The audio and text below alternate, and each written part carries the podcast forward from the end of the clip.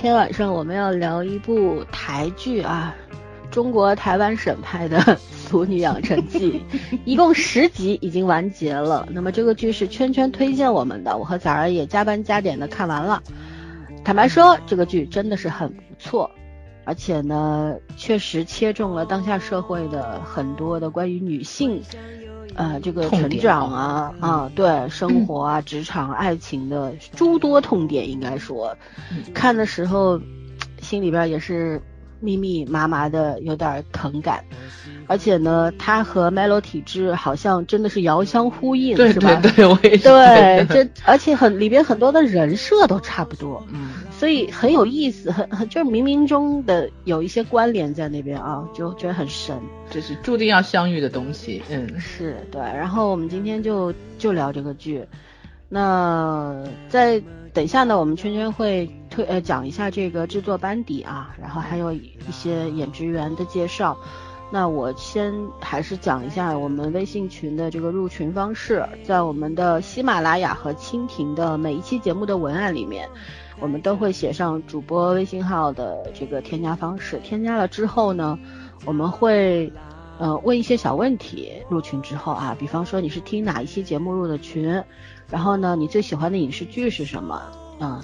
就是这个样子，非常简单的，让大家能够互相的了解，也能够通过你的喜好分配你去不同的群里面。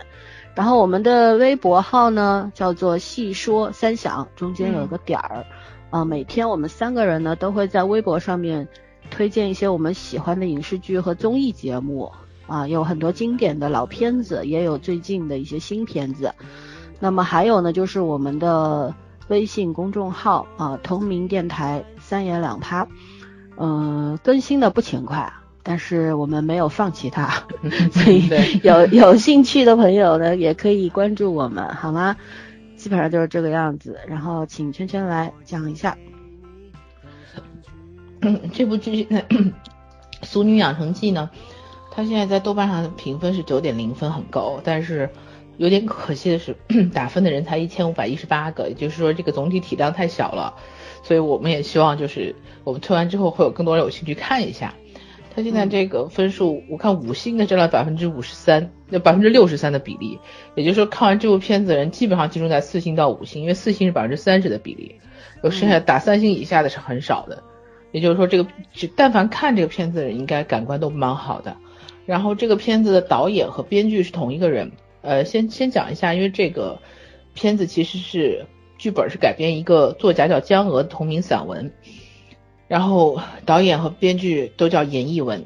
就是关键问题是，我觉得这导演特特别厉害，他以前没有没有作品，他作品全部是当演员的作品，也就是那些年我们一起追过的女孩，然后我们与恶的距离、鸡排英雄，他都出演过。但是这是他第一部作为导演的第一部片子，然后说真的，我觉得挺惊艳的，因为第一部戏做成剪辑做成这样，还是个双线程的剪辑。我觉得很不错了，然后主演是谢盈萱、温升豪、蓝伟华、吴以涵、夏静婷、杨丽音、陈竹生、秀琴和吴康仁。呃，有些名字就是我们还蛮熟悉的，你像吴康仁肯定是很熟悉的。然后陈竹生那个大夫 plus 以后，他也算是名气上来了。然后那个温升豪其实主演的也蛮多的，就是我们与恶的距离他也演了。然后说一下谢盈萱吧，谢盈萱在。电视圈就是影视圈出名，应该也就是这一两年的事情，因为他去年拿的那个金马奖，呃，谁先爱上他的，然后拿了最佳女主。其实这谢盈萱之前是在演舞台剧的，嗯，所以她自己拿奖的时候，她也说，我第一次站在国父纪念馆里面，不是演舞台剧，而是拿金马奖。就人生很多事情你永远想不到。对我，我我其实觉得这个剧选她做女主是选对人了，倒不是说。演技非她不可，但是她真的，我觉得从剧名，然后从里面的这种民俗风情，然后到她的表现，都是很贴近，就是说很符合这个人的人设的，所以我觉得选他，然后这部剧就已经成功了一半了。嗯，呃，其他的也没有什么太多要讲的。他目前他片他片长就一集五十分钟左右，然后一共十集。对，呃，这片子一半是。汉语就普通话，一半是闽南话。然后思森同学在看的时候就非常讨厌，说闽南话好难听。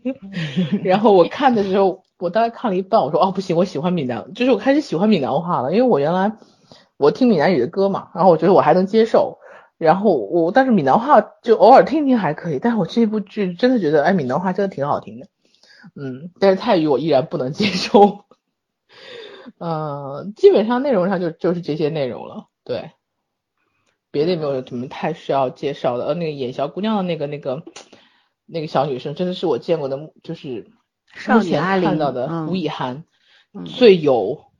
就是最有这种少女感，然后演技真的很好的，呃，就是这种叫童童星嘛，嗯，长得也很漂亮，长得也好看，然后那个表情动作都很到位，有很有灵气，而且，嗯，对，而且不是过分成熟，嗯，好的，那么我们接下来就要给这个作品打分了，我们请还没有讲过话的崽儿先来打，好吗？嗯，我是八点五分吧。因为这个片子我是一口气看完的，嗯，哦，也没有没有一口气，就是前几集。努力的在看，对对对，我一我一直在努力的赶，嗯，所以整体的就是那个节奏感啊，跟那个整体的观感，我觉得完成度是非常好的，而且观影的过程中，嗯，非常的流畅，节奏感也不错，然后包括什么，就是可能是最近就是看这种类型的。电影电视剧特别多，所以就是泪点跟跟那个笑点的那个掌控上，呃，他能他有抓到我，但是不像别的剧那么强烈，就是刺激不够。对对对，没错。所以呢。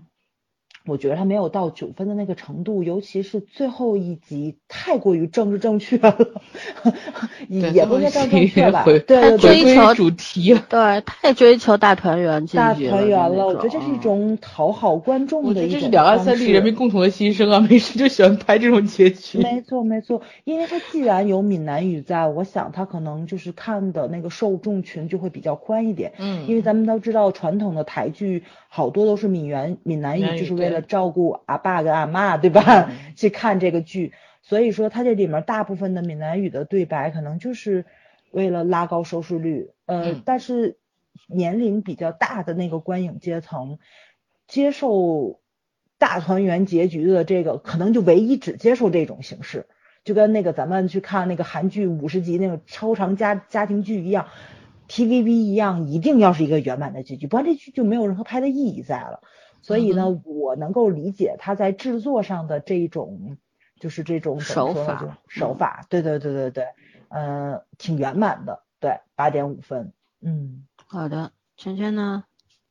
哦，我也八点五分，那个，因为因为我觉得九分还是有点早，但是八点五分是真的，呃，足够了，因为，啊，我这这部剧我是整个看的就是。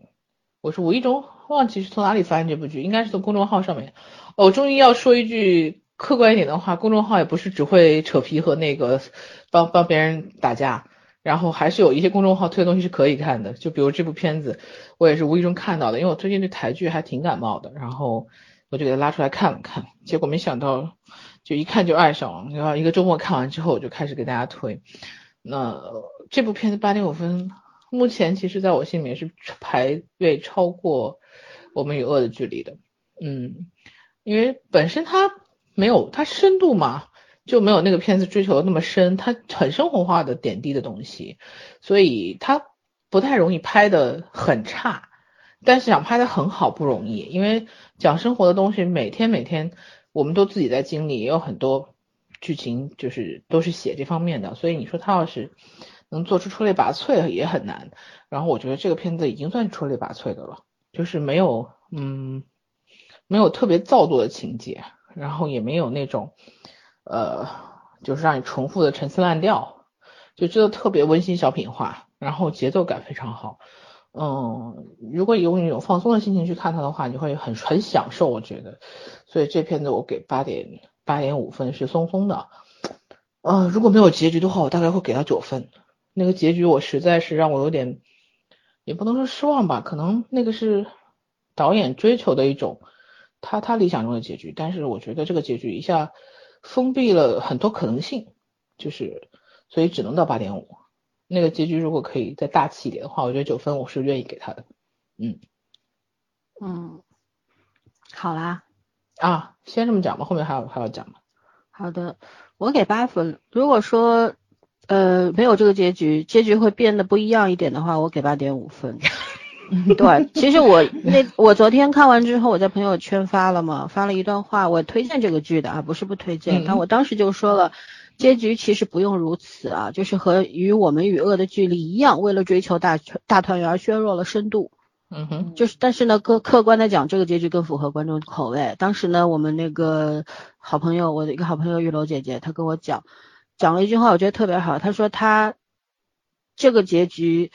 呃，我反而有种像，呃，我反而觉得是有种向世俗的观念低头的感觉。在台北没房没结婚就是失败，回台南有房有爱人就是找到了丢失的自己。希望只是为了满足观众才刻意的大团圆结局吧，否则只能是编导的观念，呃，也是有着某种局限，或者是对南北极城乡差异的思维惯性。我觉得非常赞赞同这个观点啊。其实我加一，然后呢？确实看到这个结局的时候，我挺失望的。从也不不是说结局了，是从那个呃嘉玲回台南嘛，嗯呃在面试会上直接人家给他工作机会了，对吗？然后他就回去了，回去之后直直奔这个。他的这个青梅竹马这边，然后跟他，我觉得很莫名。我也觉得是什么时候，就是非非要爱到不行的那种程度。你们可以开始互相有好感或者怎么样，但是你你突如其来的爱情，你又不是拍《东京爱情故事》，对不对？你你 怎你怎么顺？他们俩真的没有什么感情铺垫，就好像他为了回归，就是为了这个男人一样，你不能理解这种感情。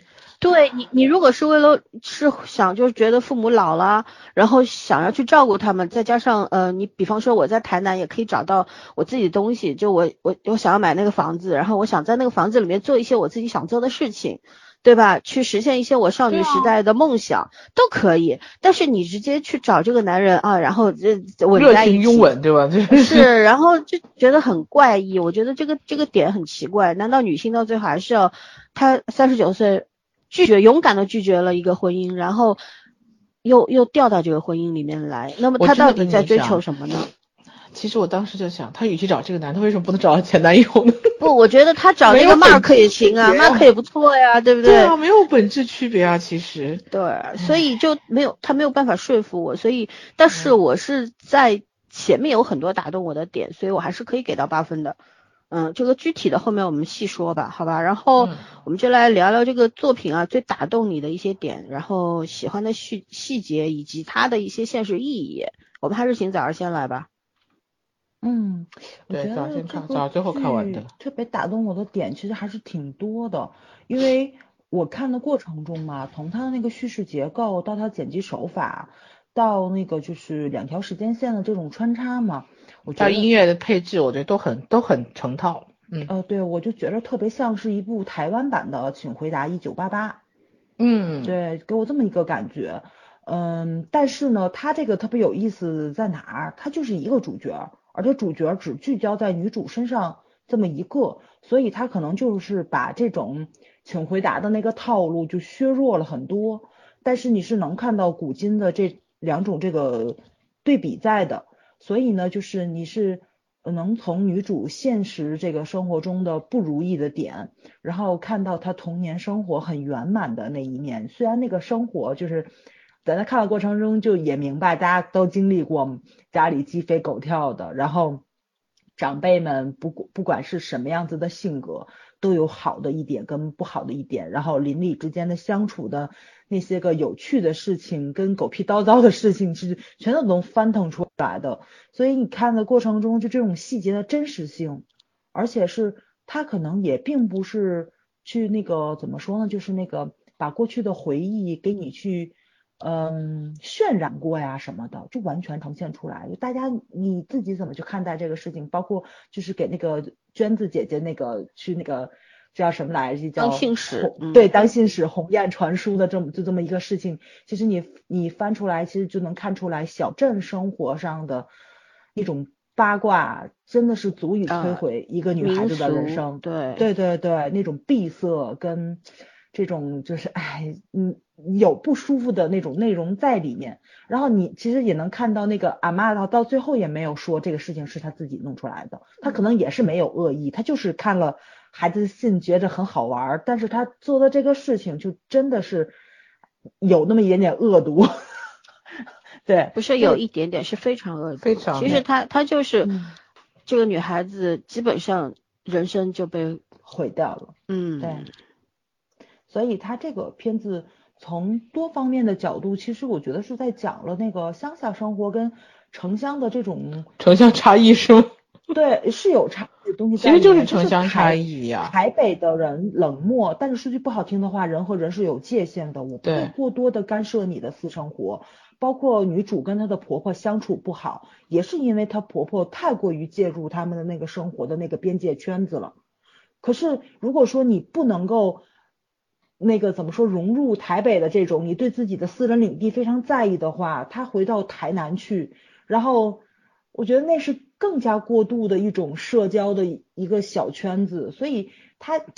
你你说它没有美化吧，其实它又是有美化的东西在里面，这就就是刚刚老三说的那种城乡差异的这个东西，它其实是有很多就是小的那种矛盾的点，会让你觉着女主的性格，嗯，也很不好，矛盾，对对对对对 对，所以所以看的过程中，因为我是一口气看的嘛，我我会有那么一点点的出戏，就是在就是。既然你在台北你过不好，为什么回到台南你能过好？为什么你在台北，然后你能作为一个独立的女性，你也可以脱离开男人？为什么回到台南你就现在一个青梅竹马，活不下去了？对对对对对，所以就那个地方是有什么样的魔力能够让你回去？其实就是亲情嘛，它这里面其实渲染了很多亲情的可贵的那个东西在。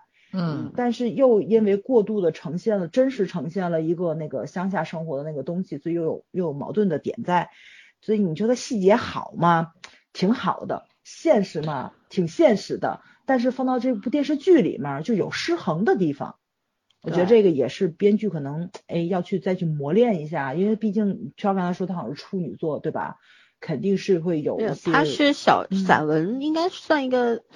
嗯，散文类的那种小说的那种改编过来的，其实，呃，我我插一句啊，其实我觉得就是说，女主回到台南也是没有问题的。比方说是阿妈的去世和弟弟出柜，就是向父母出柜这两个问题，导致她呃觉得家庭的重要性，因为毕竟离家二十年了嘛，人都有那种落叶归根的那种那种。嗯，本能吧，应该说是每个人都是想要回归到你，因为故土这个东西，虽然你会排斥它、疏离它，但是就像那个当时呃罗胖不是说过吗？他家在安徽芜湖，他为了吃一吃两个小笼包，他可以从北京开车到芜湖，吃了小笼包以后连家都不回就回去了。这个这一这一个一段话，我觉得这里边寓意就很深嘛，对吧？你回避不了的很多的，比方说对食物的那种偏好，属于。动物本能，你对乡情的眷恋，对亲情的这种既有反抗、有逆叛逆，但是又有牵绊，然后又无法割舍的那种矛盾都在里边，其实是可以去呈现的。所以这个结局为什么我不喜欢？就是本身你是可以通过这两件事情去呈现，而你。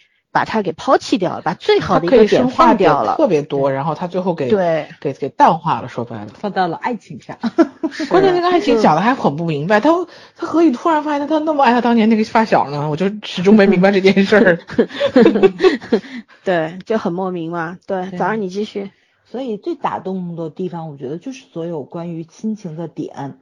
嗯，我不说那个他台南乡下的这一部分，因为很多人都在聊嘛。其实我我觉得他前男友的妈妈也很有趣，那个老太太。他前男友也是个神神仙，你讲。我觉得不叫神仙。如果我作为一个母亲的话，你们两个人结婚，房子都是我买的，我为什么不能过度的参与你们两个人人生大事的一个决定权呢？我并不是说，就是就是因为她其实跟她男友两个人是态度有问题的，他们是完全不想让她妈妈插手。你要说那个老太太有多霸道嘛？她肯定其实也是憋着这口气。霸道还是霸道的，嗯，对对，她肯定是憋着这口气了。我花了钱，婚纱照都有可能是我掏钱买的，为什么这个事情我就不能做主？对吧？就是为什么你试婚纱你不告诉我？所以，所以他其实是有一定立场，就先设定立场在女主的身上了。我我我不是说替那个老太太说话，因为我也很讨厌那个老太太，包括他那个女房东也是。对，就是我觉得可能都是他其实想通过这个方面来展现台北的人很寂寞啊。我觉着如果说你这么就是想找陌生人去。建立关系，或者说去聊天，或者说是那什么，那就是身证明你身边可能是没有行之有效的一个社交，就是很健康的社交关系在，你才会想去操控别人，想去介入别人，就他其实不是一个健康的这么一个社交的这么一个状态，但是他把这些所有东西都放到女人身上，我觉得我也让我很难受，你知道吧？就是那种抓着儿子不放的妈妈，对，也许没有爹吧。啊，那那这也有可能，对对，而且两个人都要结婚了，就是双方父母也没有提要见面啊什么的，你们就已经去试婚纱了。其实我觉得他那个也没有把家庭放在一个特别重要的一个位置上，这也是让我觉得就是相对来说比较奇怪的点。因为女主如果真的很重视家人的话，她肯定要安排双方去见面啊什么的，嗯，就是。我觉得其实演的特别好的是我特别喜欢他那个小姑姑，就是在几在几十年前，对吧？就是那个勇敢不结婚的那个，对对对，勇敢的单身了一辈子的，我觉得那个女性演的非常好。那个大姑姑多神多传神呢。对对，他那个小姑姑的那个事情。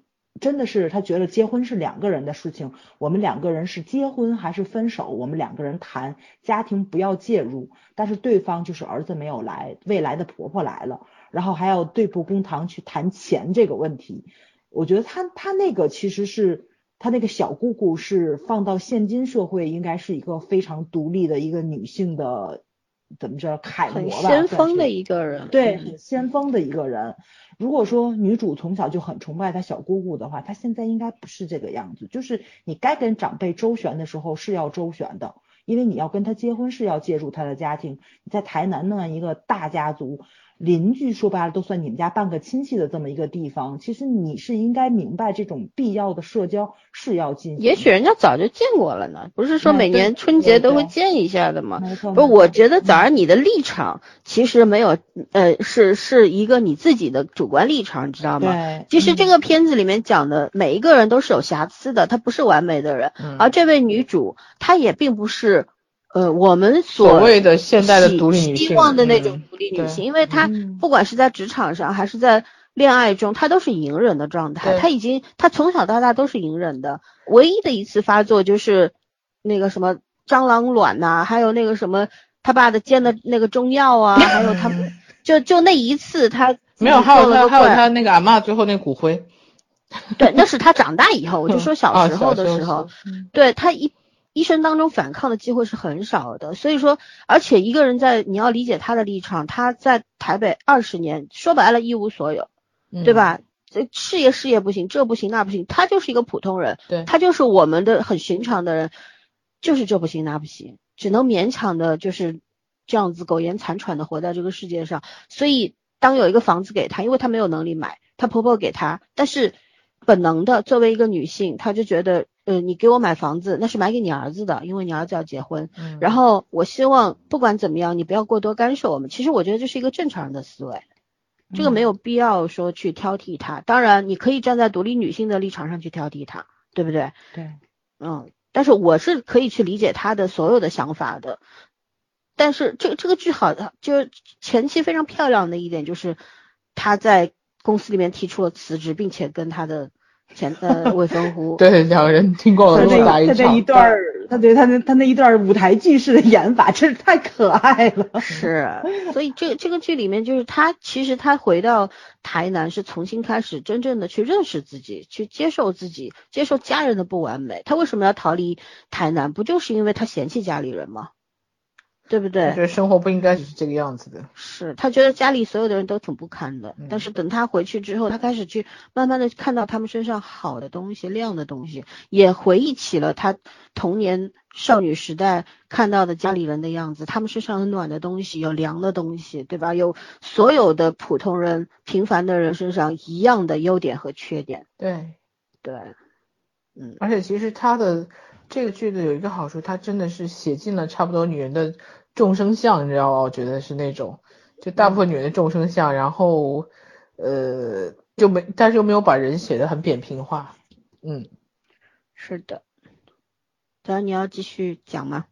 我别讲了，我讲的都是吐槽的点。我其实不是很喜欢这部剧。来继续，你们俩开始。我觉得你是因为看的这个 就太赶了，可能这部剧不能赶着看，有点。我没有赶着看，我就是我觉得他就是主观的立场，因为早儿是属于那种他很希望，就是说这个世界上存在，就既然你三十九岁开始反抗了。开始开始面对自己了，所以你，但是你要想他为什么三十九岁才反抗？他如果真的是一个特别有主见的人，他十九岁就反抗。不到三十九。我觉着啊，我觉得是导演拍摄的有问题，真的，因为我觉得她其实小时候是一个非常古灵精怪的女孩子，她很有自己的想法，她不是他们家人说什么就是什么，而且我觉得她的父母跟她的爷爷奶奶其实是真的。嗯，怎么说呢？就是给了孩子足够的自由跟空间，虽然也会有对比，肯定是别人家孩子怎么样，然后你表姐怎么样，但是没有任何人对他有限制，他其实度过了一个非常快乐的童年。他的改变应该是去台北之后改变的。对呀，对，人是会变的呀。对对对，但是那个就是。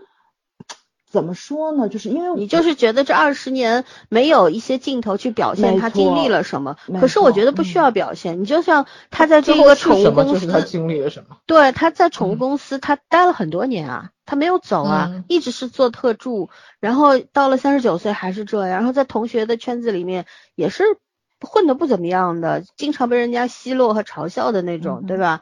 虽然好像看上去像这个白骨精那一类的，对吧？三高女性，这就是很多人觉得把武装起来表示我很厉害，我很完美，其实更不是那回事儿。这不就是像现在上海很多的大龄女青年从外地来上海谋生，然后稍微在职场上有一点点的地位了，然后但是说白了，你除了你华丽的外表之外，你也一无所有。你除了混了个我在魔都混的称号之外，对，真的真的你也没有办法去，也也是一无所有，跟这个女主的状态是一模一样的。对，而且。我其实是觉得这个女女主虽然她是试图表现一个独立女性的成长，但是这个女主其实她她的整个青少年时期对于女人的价值观是在她阿妈的影响下长长成的，所以其实她有很多东西，你看她根本不是新时代的独立女性，她是那种很能忍的传统女性，但是她是在对在现代社会里面经营了这么久，就是她带上了一些现在。就是都市女性的一些符号感而已，但是真正儿八经她内心深处的很多东西是很传统的，也就是说为什么最后让她回归？我觉得这个导演选选的这个这个角度切入，就是让她回归，觉得她回去了才是属于她自己的。某方面来说可能是这样子的，但是我我不太喜欢这种呃所谓的就是说回归才是真我的这这种论调。嗯，对，就是。可以在逻辑上去理解他，他其实回归，不管为了爱情还是为了亲情回归，你在逻辑上都可以自洽的。但问题是观众是否愿意接受，这就是啊最最最最重要的东西。然后我也说一下细节部分吧，因为早上吐了半天没说细节啊，那我就说一下，就心情很好吗？嗯，不是细节，你要讲具体的那个东西嘛。然后啊，我觉得我比较喜欢的几个点。一个是就是呃吴康仁的客串对吧？对对对对对。小叔叔回来的时候，后来他那个嗯跟跟从家里面离家，反正坦白了一切之后，家里人不他没有没有写到底帮没帮他，反正他从此从此以后就消失了。但是呢，后来爸爸就用小叔叔的名义给女儿写了一个明信片，对吧？我觉得那个点非常好。这个就是因为在这个女女主的成长过程中，其实我觉得不是。圈圈认为是阿妈给了他很多影响，我觉得是爸爸给了他很多影响。呃，他爸爸太哭了，笑死我了。他他爸爸是一个非常善良又对很可爱、幽默风趣的这么一个人，但是呢，而且他其实看上去是那种有点柔柔弱弱的感觉。那种。对他其实他在他弟弟的这件事情上面他是有主见的，所以其实是一个非常有智慧的这么一个爸爸。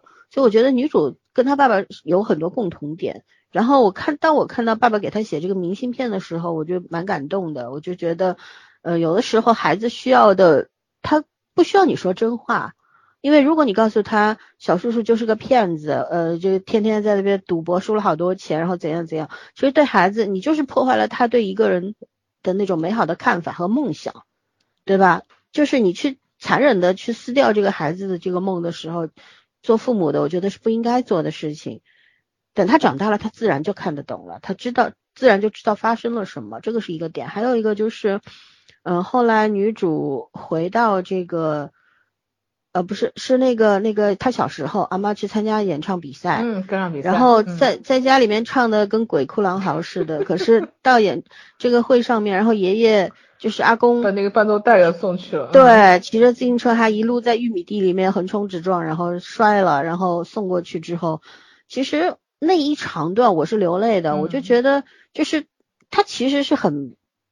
那个节奏是很平缓的，就而且有很多笑点在里面，对吧？藏了很多的笑料在里面，可是就不知为何就觉得心里面酸酸的，就是那种作为一个女性，你看像那呃阿妈到最后也是说她她因为要冠上夫姓嘛，姓陈嘛，对吧？当一辈人家太太也想当一下自己家小姐嘛。对，就是觉得在整个过程当中，她是一个好的阿妈，是一个好的妈妈，对对吧？是别人眼中的这个医生的太太或者。老板娘，她都做的很完美，可是她到了六十多岁的时候，她想为自己唱一首歌。其实这是很多女性，我觉得当时就觉得这是很多的传统女性内心的那种不甘愿吧。可能在对在主观意识上面，她没有意识到这叫什么，不知道去抓住那个自由，不知道去争取那个权利。但是每个人他有本本能的那种对现实生活的那种抗拒感。就有的人他抗拒，只是在内心挣扎，或者就跟家人吵个架就完了，继续当奴隶是吧？但是有些人他他用这样的方式，就是比方说阿妈，他用这种去唱一首歌的这个机会的这样一个方式，去表达他对他对他自我的那种渴求。我觉得这个是，而且让我打动的点是，阿公虽然一直在吐槽他唱的。很烂，鬼叫鬼 叫很难听，可是居然就帮他送这个伴奏带，然后所有家人后来媳妇儿啊儿子啊在下面，就是他这个阿妈音乐起了之后，你看特写了，就所有人就家里边的这几口人，他媳妇儿他儿子都是掉眼泪的，都非常感动的。我觉得那那个镜头特别好，就是那种家人之间是有很多口角，你看媳妇呃那个跟婆婆也会也会争论嘛，为了这个家庭的主导权啊。为了所谓权利，对吧？也就发生过几次争吵，但是呢，彼此是什么？彼此是真正的有爱的，然后彼此是真正的关心的，才会在那一刻对婆婆的所有想表达的东西感同身受，去理解她，对，去支持她。我觉得这个点让我很感动，是，并且儿子也是当时是很就很激动的嘛，要掉眼泪的那种状态。还有一个点就是后来阿妈去世。然后女主抢了骨灰坛，其实那那个点我也有点很感动，就是那种，就是可能阿妈只是当时人那个已经快快要走的时候，可能会突然有一些对自己有一些人生的一些过往的一些回忆啊，对自己死后的一些交代啊，他可能就是随口一说，说白了，他有有那个想法，但是他随口一说，但是女主当真了，对吧？当真了之后，他做出了这件大逆不道的事情。这中间也去揭示了什么？就是人死了，家里边大操大办，到底是为给活人看还是给死人看的？这个事情其实这这个在里边的对这件事情的这个嗯反思，我觉得还有一些作者对这这种事情这种大大铺铺张浪费的这种习俗的一种吐槽，我觉得都在里面，还还做的蛮好的。嗯，然后就怎么说呢？我就觉得。有的时候，人所谓的传承，生命的传承是什么？就是阿妈的心愿由孙女去完成，然后最后的这种归属是由孙女去完成的。但是我就很好奇，都是骨头的情况下，要怎么扔出去呢？是直接就扔在 海里面吗？我今天还在三群说，我说难道像扔回旋镖一样把它扔出去吗？对，就很搞笑，所以就这三个细节其实就很打动我嘛。然后，嗯呃，现实意义的话，基本上就是刚刚也讲到了，就觉得其实既然是一部讲述女数女性人生的剧，其实它里边真的这个家里边的三位女性，就不止吧，五位女性应该说这个家里面五位女性都是可圈可点，每个人都就是有不同的人生的轨迹，但是呢，嗯，每个人的选择都是不一样的，而且不同年龄层，然后不同时代的人，他对自己、对自我，还有对他人，还有对这个社会的要求也是不一样的，就是他这个这个里边就是是非常清晰的。嗯，每个人的是非常清晰的，但是我比较可惜的就是他最后那个小姑姑，呃，走了之后就再也没有出现过。对，因为小姑是去台中了嘛，嗯，就没有出现过，我觉得有点可惜。其实当时阿妈去世的时候，我觉得应该可以让她回归一下，但是没有，也对她也没有任何的交代，这一点我觉得有点那个什么，嗯，这种我都不能够认为它是一种留白，而是觉得可能是作者忘了。对，说完了。好啦，没啦。嗯，你呢？你呢？我啊，嗯，我其实真的是被我，我其实觉得导演还蛮有幽默感的。那个就是哭笑哭笑点，他切我切的挺好的。就比如说他们两个非要搞个什么激情仪式那晚，就结果两个人弄一堆乌龙之后鸡飞狗跳，然后觉得哦，所所谓这种呃性生活还不如自己看个电影这种就是放松啊。我真的觉得就就特生活化，包括最后。我说那个，呃，阿妈，他替阿妈去把那个那骨灰撒到海里，就发现摸到骨头，就是真的，你上一秒钟想哭，下一秒钟就想笑，或者上一秒钟还在笑，下一秒钟就想哭的感觉。嗯，我还是蛮喜欢导演的这些点的，包括其实最后吴康仁演的那个，呃，不是吴康仁，那叫什么？文生豪那个角色，他前男友那个角色去，就是去台中。呃，拜祭拜祭的时候，我所以我一直不能理解他最后为什么会对他那个小青梅突然有了很深刻的感情。就是我上一秒钟觉得他和他前男友还有余情，只不过就大家知道我们没有再办在一起了而已嘛。他说就是人到人到活到这个年纪的时候，可能不见是一个更好的。那个台那句台词是很是很很杀我的，嗯，可能就是个最好的结局了。然后相忘于江湖，对啊，就是那种。但是下一秒钟他就说哦，突然。他为了一个男人幡然有醒悟回去了，然后这个我实在是真的觉得太没有，我脑补都补不上这个细节，因 为属于到这种程度。对，这个这个点确实是把整个剧的深度和广度给削弱掉了一大半吧，应该是。还有她男朋友求婚那点儿，她男朋友求婚那点儿，就是真的看鸡飞狗跳，几个人不是躲在他们家那个。那那个小房间都不敢出来，然后外面他们两个说就不想结婚了。我我其实觉得那一段是全剧我最喜欢女主的一段，嗯，就她那段真的是挺诚实的，她起码那那那那一次是对她自己诚实了，她我就是只是不爱了，不想爱了。我觉得那那时候她是对自己挺诚实的，哦，她真的不是因为劈腿了或者是爱上别人，她其实就是不想再我不再爱你了，就是如此而已。嗯嗯，就没有任何的借口，对，对，对方也很诚实，就是这个感情不在了，我们就没有必要再继续了，不要为了结婚而结婚，对吧？而且他他也确实是 跟那个男生的妈妈，因为我觉得那个那个男的，我其实我觉得这段关系包括他那个准婆婆特别现实，你知道？嗯，他男他前男友在他妈妈面前表现对。就是硬撑着对这个女孩子还不错，转头就什么都不管了。其实最后还是他妈妈说了算，不管是出于什么样的立场，这就是一种很敷衍的立场。说白了，他婚前不会帮你，婚后更不会帮你。对，我觉得这女孩子也是也是看就是看懂了这一点，这本来应该是有可能会加分。如果这男的能坚定一点站到他这边的话，哪怕最后结局不是这样子，他可能还有一点勇气去结婚。但是这男生一副就是其实放任自流的样子，然后加速了这女孩觉得没有办法继续。变成另外一个人去生活的这种这种信心，所以就放弃了。对我其实觉得在筹备婚礼过程中的这一段都是还是对的。嗯，就是婚姻它本身就是需要一冲动就才能走进去的，而且你既然结婚，你哎，大大家都活到快四十岁了，还不明白婚姻是什么吗？为什么到这年纪还不结？一个是你看拖了四年半，他这男的一直是没有求婚的。对，其实其实他那个对他那个态度其实也放在这儿，而且我觉得他有点妈宝，说白了他刚妈宝，对对，所以他那个对对这个女，你求婚也是女生求。所以我一开始觉得他当时试婚纱，呃，开始还还帮那女孩子说句话，我还觉得哎这男人不怂哈，没想到转头那个婚纱拿回来还是他妈挑哪件。对，所以。对，这这个地方是写的蛮好的，就像你刚刚提到他们俩那个就要激情一夜的时候，最后选择说大姨妈来了，其实大姨妈不来，我觉得这一夜也不会怎么样。对，反正不是一个很和谐的结局就是了。但是这个侧面说明了什么呢？就是人到了，人家说三十如狼，四十如虎，是吧？其实也未必，现在的人。都太忙太辛苦了，这个性生活这件事情它不重要了，就就就 主要精神压力太大，体能跟不上。吃饱了撑的的人才有这个要求，你知道吗？就大家已经就是社畜嘛，就是加上班狗，压根就没有这方面的欲望。你看两个人都快没有了。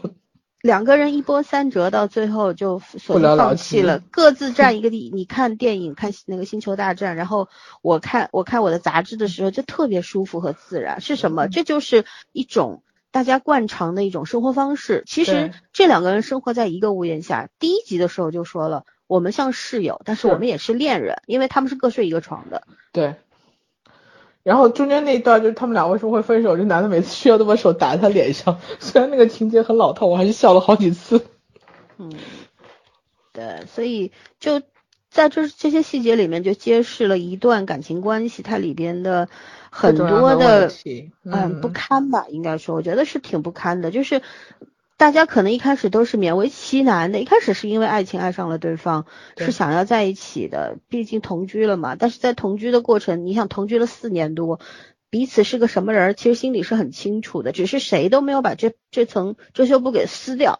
说白了就是这样，对吧？就是一开始我因为爱你，所以包容你，到最后变成容忍你，就忍不住了，然后终于就不忍了。对，因为他们彼此都没有为对方做出过改变。嗯。两个人都想在这个关系里面争取一种独立，但是呢，其实婚姻这个东西，它不仅要保持自我自我的空间，还要为对方去做出改变。很多人为什么婚姻失败，就是因为你既不想改变，又想要自由。这个，那你结什么婚呢？对不对？其实就就就是他这个通过这些这些很有趣的这种细节，去呈现了一个现在的一个。年轻人和中年人的婚姻关系吧，就是大家现在对婚姻的那种需求没有那么那么大了，就是这个样子。大家需要爱情，可是未必需要婚姻。然后以前可能老一代的，你想阿妈啊，还有妈妈啊，都是阿妈是是因为要嫁给一个一个乡下女孩，嫁给一个医生，好像很荣光的样子。妈妈呢，是因为反正爸爸其实对她也没有。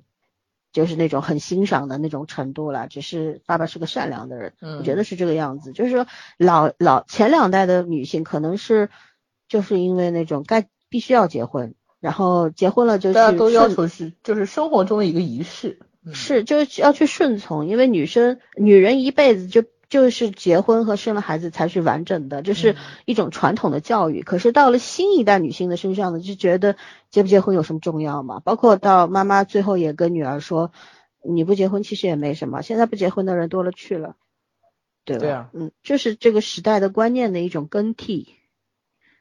对，好吧。所以我其实觉得可能这个导演还是更他更擅长拍都市的那些味道，我还是觉得他城市里面的那那个。女主身上那部分拍的比更好一点，更辛辣一点，对，是，嗯，对，因为呃，你想，它本身是特改编作品的话，那本来就带着原作者的很多的观点在里面嘛，对吧？嗯，好吧。说原作者的这个小说还也也，就是说完成度和那个呃整体来说，这个相似度还是挺高的，嗯。嗯，所以那个小说可能本身也有一点点缺陷吧，嗯。那我们就继续下一个问题吧。我们来聊聊喜欢的角色和评价一下演员的演技。来，早儿。嗯，我呃，我其实喜欢大部分都是配角，比如说他那个小姑姑，对我觉得他大姑姑演的也非常好。对他大姑姑每次回来都像个打狼一样。对对对对，我觉得他大姑姑真的是那种特典型的，就是谁谁们家亲戚都得有那么一号他大姑姑还真是俗辣的那种，你知道吗？没错没错，就是。既市侩，但是这个人又虚荣，就是就是你可能在家族聚会过年的时候，你会发现家里必有这样一位人，不管是男性还是女性，长辈里面必有一个必有一个这样一号人物，就是食物链的中顶端的那种那个那个搅浑水的人，指点江山，然后这里不行，那里不行，挑剔，然后。所以我觉得他那个大姑姑演的还是很好的，而且他这个人物挺从一而终的，就到了那把年纪，在葬礼上依然如此。我为什么没有请镇长来啊？什么的？对对对。不过一般来说，像这种如果是姑奶奶的话，回到娘家里面要这样子的话，是很讨人嫌的，真的是很讨人嫌。他觉得社会地位高嘛，就是。所以我觉得那个谁，那个女主的妈妈真的是挺不容易的，而且婆媳关系真的很和谐。我觉得就因为他们婆媳关系和谐，所以这个儿媳妇儿才愿意去忍受她大姑姐儿这样的一个做派在，就是丈夫、公公跟婆婆肯定其实是都站在她这一边的。嗯嗯，虽然里面展现出来你能看到妈妈好像类似于弱势群体那种，其实不是，你是看到家里面每个人都在默默给她去把这个。气消了这个状态，对吧？婆婆走了之后，也会在数落自己的女儿，也会跟她说，难得回来一趟，所以我才对她，对我才百般容忍她的。其实呢，就还是那个什么，就是那个他们两个人在一起是很和谐的，对吧？吃饭上、生活习惯上，嗯，你会觉得这这种生活是很融洽，是一家人的状态，跟血缘是没有什么太大关系的。那个女儿可能是。就是他那个大姑姑应该是真正嫌弃他们家的这么一个状态。其实女主的这个嫌弃，嗯，也有自己的野心跟梦想在里面。只是说，所以她在一个家庭待久了之后，她的一种一种疲惫感，就是她想渴望挣脱的这种感觉。嗯嗯，但是她大姑姑那感觉是真的很嫌弃乡下。对对，而且我觉得她不是嫌弃乡下，她是嫌弃那个就是不如她的人。她在城里面对不如她的人，应该也是这个样子的。还有就是，嗯，其实我觉得他那个展现童年三剑客还挺有意思的，因为那个鬼屋是一直在贯穿这个剧的从头至尾的这个这么一个角色嘛，我真的以为他应该是一个符号类的，那就这种怎么说呢，就是穿就是一个很大的一个线索在，就虽然女主她最后是把这个房子买下来了。但是我真的没想到这个房子真的没什么作用，你知道？他的意思，我觉得我的理解是，他说所谓鬼屋，就是你小时候对他心存的一些一些怎么说呢？偏见吧。对。然后他终于有长大以后可以去直面这个事情了，然后其实哪有什么鬼屋不鬼屋的。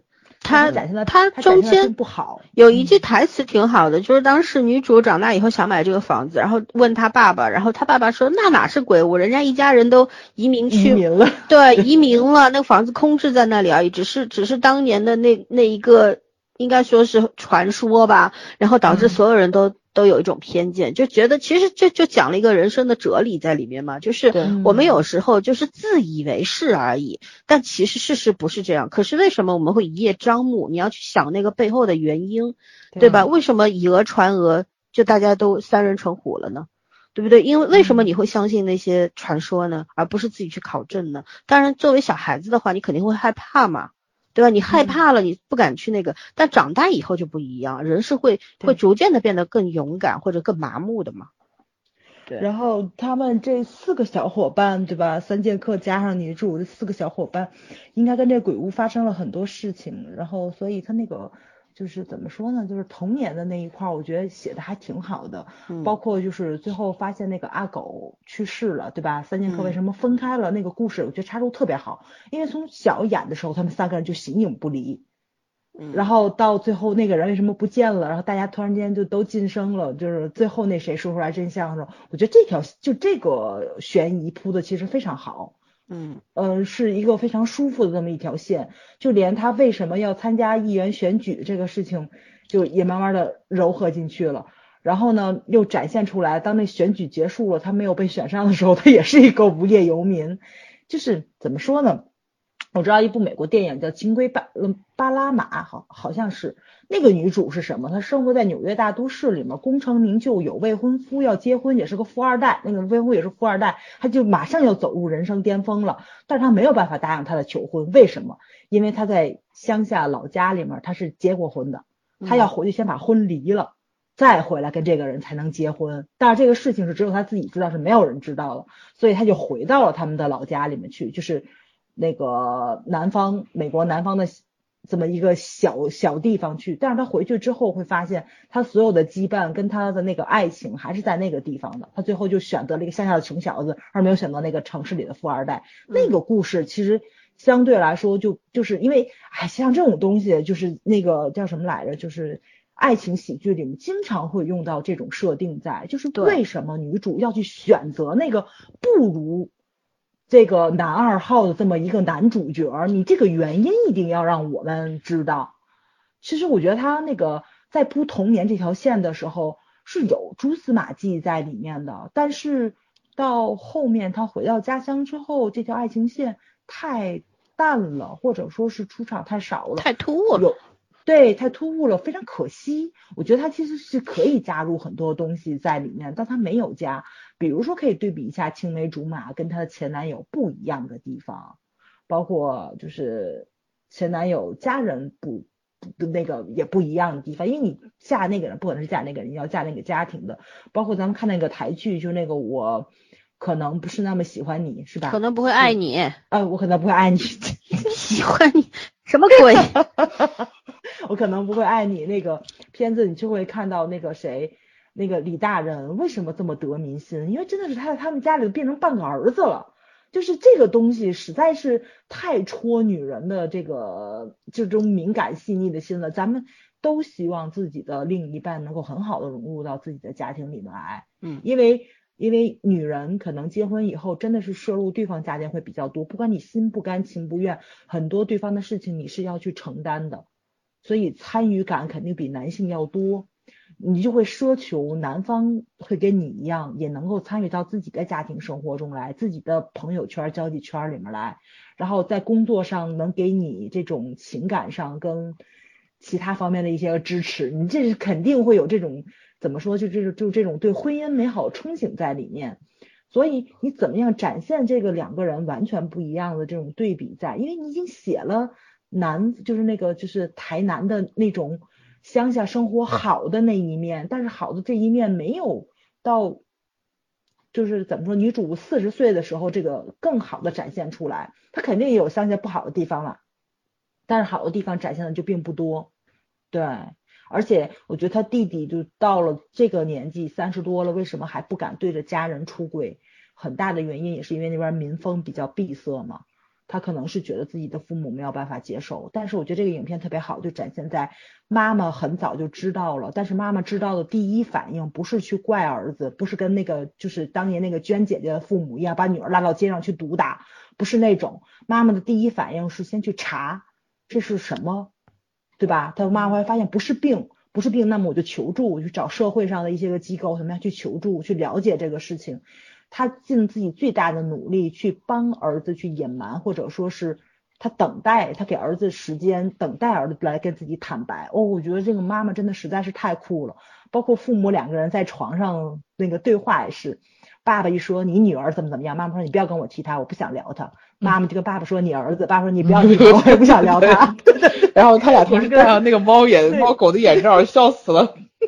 哦，把我那那真的很搞笑，那个就。真的是可能就是那种异性，对吧？就是这个，嗯，妈妈可能是作为就是跟女儿是同性的时候，她可能就是了解女儿的难处，但是她不不能赞同女儿的那个选择，所以就很气愤。爸爸应该同样应该也是因为这个理由。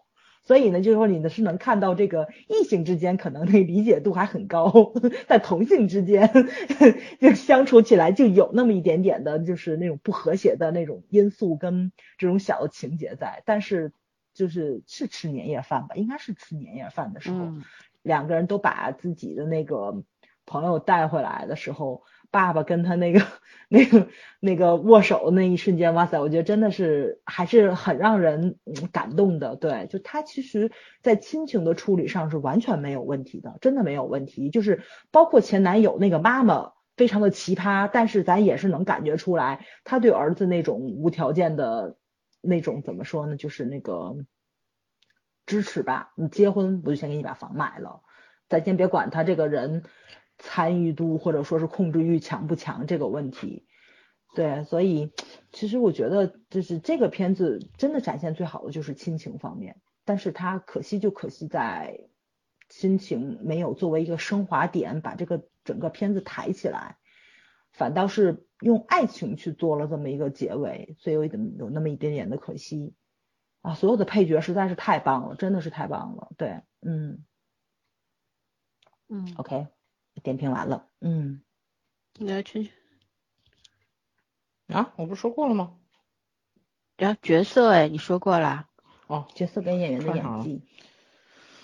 嗯，我还在想细节问题，请集中注意力啊。角色呀，嗯，我其实挺喜欢他们家三个男士的，就他他爷爷，然后他小叔和他爸爸。嗯，因为因为这个片子全片都在围绕女性，这主要角色都是女性嘛，女性的特色表现的淋漓尽致。但是他们家三个男士男性作为这种绿叶点缀，我觉得挺有很有趣。就是相对来说，他们家在在台南那种地方也算是那种书香书香门第吧，应该，应该是个那种呃医就是医学世家，好了，就算算是当地的那种，不就个中药铺吗？对，医学世家，不就算就算是比较有文化的那种那种那种感觉了。然后就你看他，好歹是个专业人士是吧？对。然后他他爸爸就是他爷爷奶奶，就是每每天的行头，其实有些爷爷头发打的也是。那个怎么讲，就是大背头，油光锃亮的，天天，然后收拾的特别立正。然后他爸，他爸是一个，我觉我觉得最可笑的存在就是戏精，很爱哭，你知道吗？一弄就就感情迸发，然后搞得他妈跟他奶奶天天都跟活的跟个爷们儿一样。但是其实后来你发现他爷爷挺爱哭的，所以我觉得他们家这是遗传。大概唯一那个变异的是他小叔，但是他小叔其实就是我觉得这个人性复杂地方表现的很好。他他本身属于那种好逸恶劳的那种纨绔子弟。然后也没有什么好的品行，然后跑回家多少年不回家，回家就是跟他爸妈骗钱，然后去赌博。结果，但是他唯一的一个好的地方就是他那小小姑娘不是把自己的存钱罐给他了吗？然后他后来最后又还给他，他就是还给那个小女孩，他爸还他哥了嘛？就我觉得在这个地方特别设置了一个细节，就说明他还是本质里还是有这种善念在，但是呃怎么说呢，终究。其实，在那个瞬间不能回头了。我其实印象很深刻的就是当时他他爸爸知道他这个小儿子是骗人的之后，我就问他大哥说：“你也是当爸爸的人了，你怎么你你是是你的话，你会怎么处理？”对，然后最终这一幕其实没有给一个结局，只是写在小说走了，然后就再也没见过。但是我觉得应该是把钱还了，要不然人家也不会放过他们。对，就是不管是谁还的，反正是还了。但是但是我就觉得这个处理一直是。很含蓄又很有味道的，我我我我觉得这三个就是他们家那三个男人真的都挺挺有趣的。然后他爷爷他奶奶他爷爷也是不打不相识，一个脾气火爆，一个天跟闷的跟什么一样。然后他爷爷不是还爱偷偷喝啤酒还是喝什么来着？就他奶奶给他爷爷做的饭全都是那种甜的，好不让他吃甜的，他他非要吃甜的，好像。因为他要用菠萝和什么蜜瓜来拌饭，就不爱吃菜。就是他有时候给他全是糖，但是他糖尿病。对对，嗯，所以我其实觉得他们他们家男女挺反差的，就是这些小姑娘从小生活的一个环境是女性都特泼辣，然后很甚至是彪悍的，你知道吗？然后男性都是那种感觉呃有点内向的，然后有一点畏畏缩缩的，但是其实嗯。这三个男男性，就是说他爸和他爷爷，其实心里还是真的是主心骨型的。对，你看他爷爷走以后，他奶奶那个就是怎么也不叫失魂落魄吧，但是就是始终有一点点心思不在的那个样子。嗯，我觉得就是细节上这些小的东西我都很喜欢，展现的很好，就是那个尺度把握的很好。嗯，没有去直接用语言描述或者怎么样，但是从就是。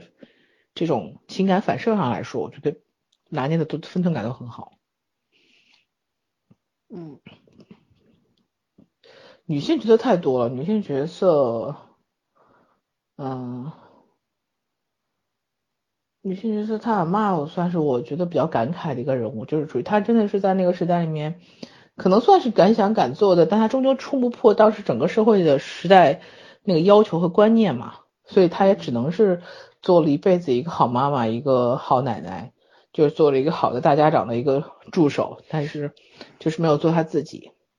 但同时他又算是很有理想、很有追求的人，因为他还是努力尝试给自己唱了一首歌嘛，嗯，所以就这种矛盾和勇敢，其实是在就是正儿八经映衬的是这个时代，对，通过个人的一些表现来反映当时这个时代给女性存在的空间和存在感，基本上是不存在的，压迫压迫是很压迫压迫力是很大的，嗯。因为我觉得它里面没有任何一个角色让你可以从头喜欢到尾的，但是你又不能不说他每一个角色都特鲜活。嗯，那那我说一个我喜欢的角色，我就很喜欢那个 Mark，我就觉得 也喜欢脸好看的。我觉得他也不好看，但是我我觉得他首先他是一个挺有礼貌和分寸感的一个男士吧。虽然，而且他喜欢一个，就是说这种所谓的什么，你看满口洋文，海归人士嘛，对吧？他可能就比较西化的，然后就跟老外一样那种假洋鬼子嘛，就是那种，呃，就觉得我如果对一个女性有好感的话，那我就要表示出来，或者说对方给了你个信号，他一开始跟你看女主也自作多情，我要要泡沫吻。是吧？喝了那个就像那个秘密森林里面一样，喝了那个卡布奇诺，然后还是摩卡，然后玄彬不是去亲了那个谁？对，就他有这种幻想嘛？我觉得这很很有意思。就是女性甭管你多大多大的时候，你看到一个又又高大又英俊的男人对你发出这种信号的时候，你一定会浮想联翩。不管你是哪一种女性，其实都会啊。然后呢，当这个男士接收到他这种信号的时候，你看他到他们要从酒吧出去的时候，他想要去亲吻女主，但是女主拒绝了。然后男士就说，呃，马克就说那个，呃，我以为你想，但如果你不想的话，那 OK，你是不是就是因为你手上的这个结婚戒指的原因怎样？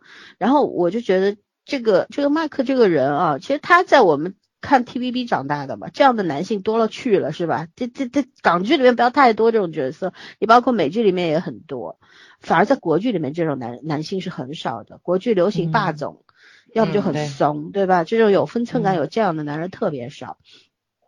然后我就觉得这个呃这一点台剧，就这部台剧里边的这个角色让我觉得，嗯，画龙点睛吧，因为你看你。因为如果女主没有他这个男主，呃，这个这个 Mark 的话，他当然不是他们婚姻没有结成婚的主要原因，但是我觉得他也算一个导火线。因为因为一个人，如果你看我们大多数人啊，整天嘴里喊着要改变改变，是吧？要寻求突破，但是你只是喊而已，说的好听而已，但你真的要去行动的话，其大多数是缺乏行动力和执行力的，都是就是算了就。待在舒适区吧，哪怕你知道这个舒适区也是危险重重，但是你就不愿意去突破。但是呢，当有一个事情或者说有一个人出现了，他给了你一个勇一个给你递了一个橄榄枝吧，其实就是你就觉得看到了一种可能性。那女主从这个 Mark 身上看到的不是那种什么我可以换一个男人的可能性，而是换一种生活方式的可能性。就是你看我其实三十九岁了，我一无所有，可是我还有魅力。既然，嗯，我我通过这个男人，我当时对他一瞬间的那种动心，你能说女主没动心吗？她一定动心了。的一瞬间的动心，回到家以后看到这个邋遢的这个未婚夫是吧，在那边，呃。就很恶心嘛，各种作风，包括给他吃了那个花生酱之后，到医院以后，这个 一开始这个呃未婚未婚就算前男友吧，一开始就是说没关系啊，反正你跟他就是差一点，但是到最后你看他就不停的在那边讲，当然我能够理解他的立场，就是那种不管你差不差一点，反正你精神上出轨了，这是事实是吧？那你只是肉体上没有做错什么事而已，可是他就一直不停的追问，其实我觉得这个时候。是什么？不是这个时候才产生的裂缝，而是他们四年来一直有那道缝，只是谁都没有去面对它而已。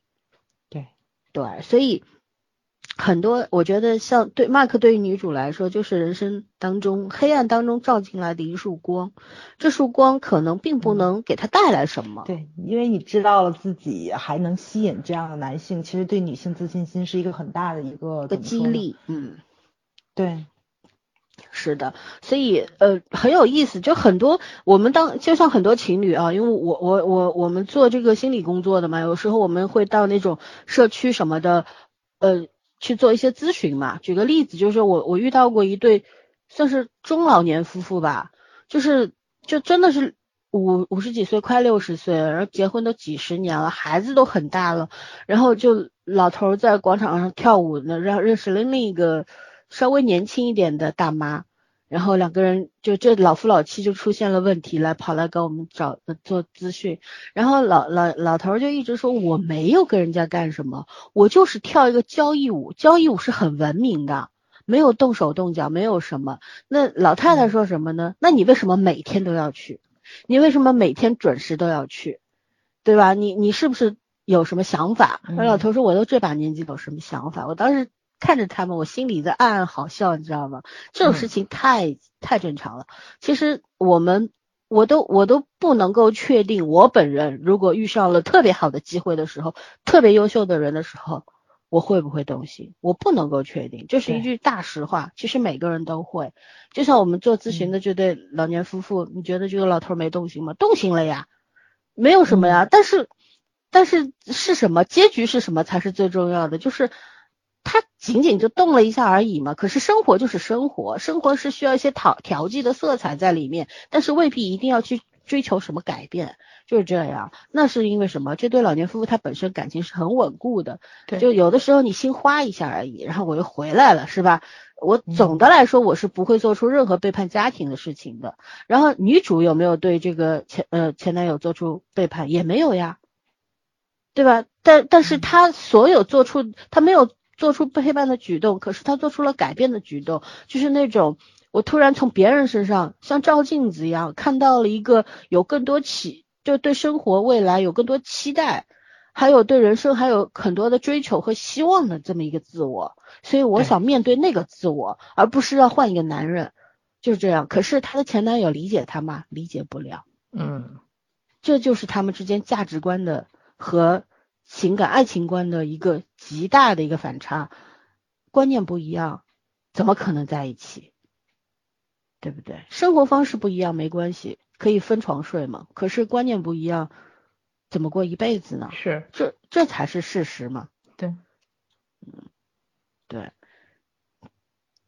呃，所以所以我是很喜欢马克这个演员，我就觉得不是演员是这个角色，我就觉得其实很多很多的人啊，如果有运气的话，可能在人生当中遇到这样一个人的话，你不要去过于突破自己的那种观念上面的东西或者底线，说哎，我看到了一个优秀的人，我就要跟他滚床单儿，那那也没必要这样，而是太实了吧这句话？对，而是就看一看哦，为什么这样的人会喜欢我？这才是最重要的，对不对？我觉得这个这是一个这个剧给你的某种提示吧。对，OK，那我们就继续下一个吧。嗯哼，我们已经讲了一个小时了，可是我们还要接下来就要讲一个很严重的问题了啊，就是大的话题，呃，很大的话题。第五部分啊，结合该剧的双线叙述形式，聊聊女主的成长史、爱情观。那么我们在这个里边提出了七个问题，我们都嗯有一部分讲过了，其实嗯简略提炼的去讲，好吧，不啰嗦。然后我们。讲女主在婚前分手的决定和受到的异性诱惑有多少关联？回答过了，嗯，过。嗯哼，辞职的原因背后如何去看待女主这样的职业女性？我觉得这个可以聊一下。来，早上来，你是我们三个人当中辞职辞的最频繁的一个人，你来聊一聊。你很有话语权。没有感受过辞职这件事，你先聊。我，对啊，我其实不太理解女主就在这里。我觉得就是那个，因为因为我是真的干的不开心，我肯定要走的。心特大，也不能叫心特大，因为那阵儿我跟在外地上班的同学坐在一起聊过这个问题，他们所有人给我统一的答案就是你是家可以回的，对，就是你我不像你有你有退路，对我有退路，他们是如果没有这份工作，他们是要想我下一次交房租，因为是押一付三嘛，我可能只有一到三个月的时间去找工作。你像我这样一歇歇一年那是不可能的，除非你手里面肯定是有是有存款或者是怎么样的，就是他们的经济压力肯定比我要大。然后呢，我属于什么？我是我如果说今天，呃，没钱了，我可以，我爸妈不可能是饿着我的这种状态，对吧？他们要没钱了，那可能就真的今天就只能喝水了。如果你，所以说呢，就是这个压力就非常不同。包括我天津的同学，就是从天津辞职去上海之后，他说他到了上海，租完房都弄完了之后，马上就在他们小区附近。一家西餐馆找了一个门童，就是开门啊，欢迎欢迎欢迎光临那种。我当时就真的是惊了，你知道吧？因为他在天津这边也不少挣，那天津这边都属于高薪了，他就真的是放弃这边所有的基础，然后去的上海。然后他到那边的第一件事情，他就说：“我先要解决就是入账的问题。我可以在歇班的时间或者什么其他的时间去投简历去找工作，但是我到这边不可能没有工作。”所以我觉得这可能就是从根本上一个一个不同点吧，就是我辞职才能辞的这么爽快，确实父母可能算是我最大的一个靠山在。而且关键是你没有离开天津。对啊，对啊，我觉得我离开了天津，嗯，也得饿死。对，也得饿死。对，我还真不太是一个特别能忍的人，就是。我觉得受受气是无所谓的啦，因为你挣钱嘛，你肯定是有一个要付出尊严那么一个过程。但是我不能受委屈，我不我不太明白大家能不能能不能离开，能不能明白这里面的一个因果关系，就是就是我不太能够忍受工作之外我要去承担的那个，就是怎么说呢，就是平复 对方情绪的那个事情。对我可以照顾你不懂，或者说是。咱们性格不合、工作手法不合的这个东西，这个是属于工作范围之内的。就像女主是要处理老板跟小三的关系这个事情，我是实在是不能接受。啊，特助处理这种事情太多了。对对啊，特助太多了，特助太多了。这就我为什么忍受不了上面那份工作的一个最大的原因，那就是我干了很多。就是你的道德道德感不允许你有在这方面有瑕疵。嗯。呃，倒也不是。因为我还没接触到特别道德的事情，我不就已经走了吗？对，我还没接受到特特别，我现在知道了很多乱七八糟的事情是还留在那里的人传递给我的，而且我觉得可能就是我工作的地方非常多，因为大部分都是私企，真的是不像外企跟国企的是他们那个就是人际交际圈比较稳稳定就平衡，所以都内部发展是吗？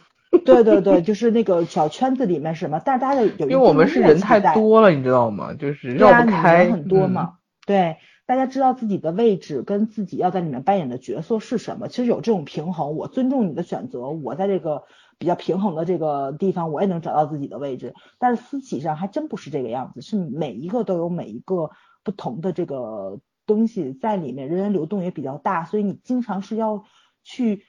融入到这个变化的这么一个走位里面去，你要在里面不不停的找自己的那个定位跟那个位置，其实是一个非常非常烦的事情。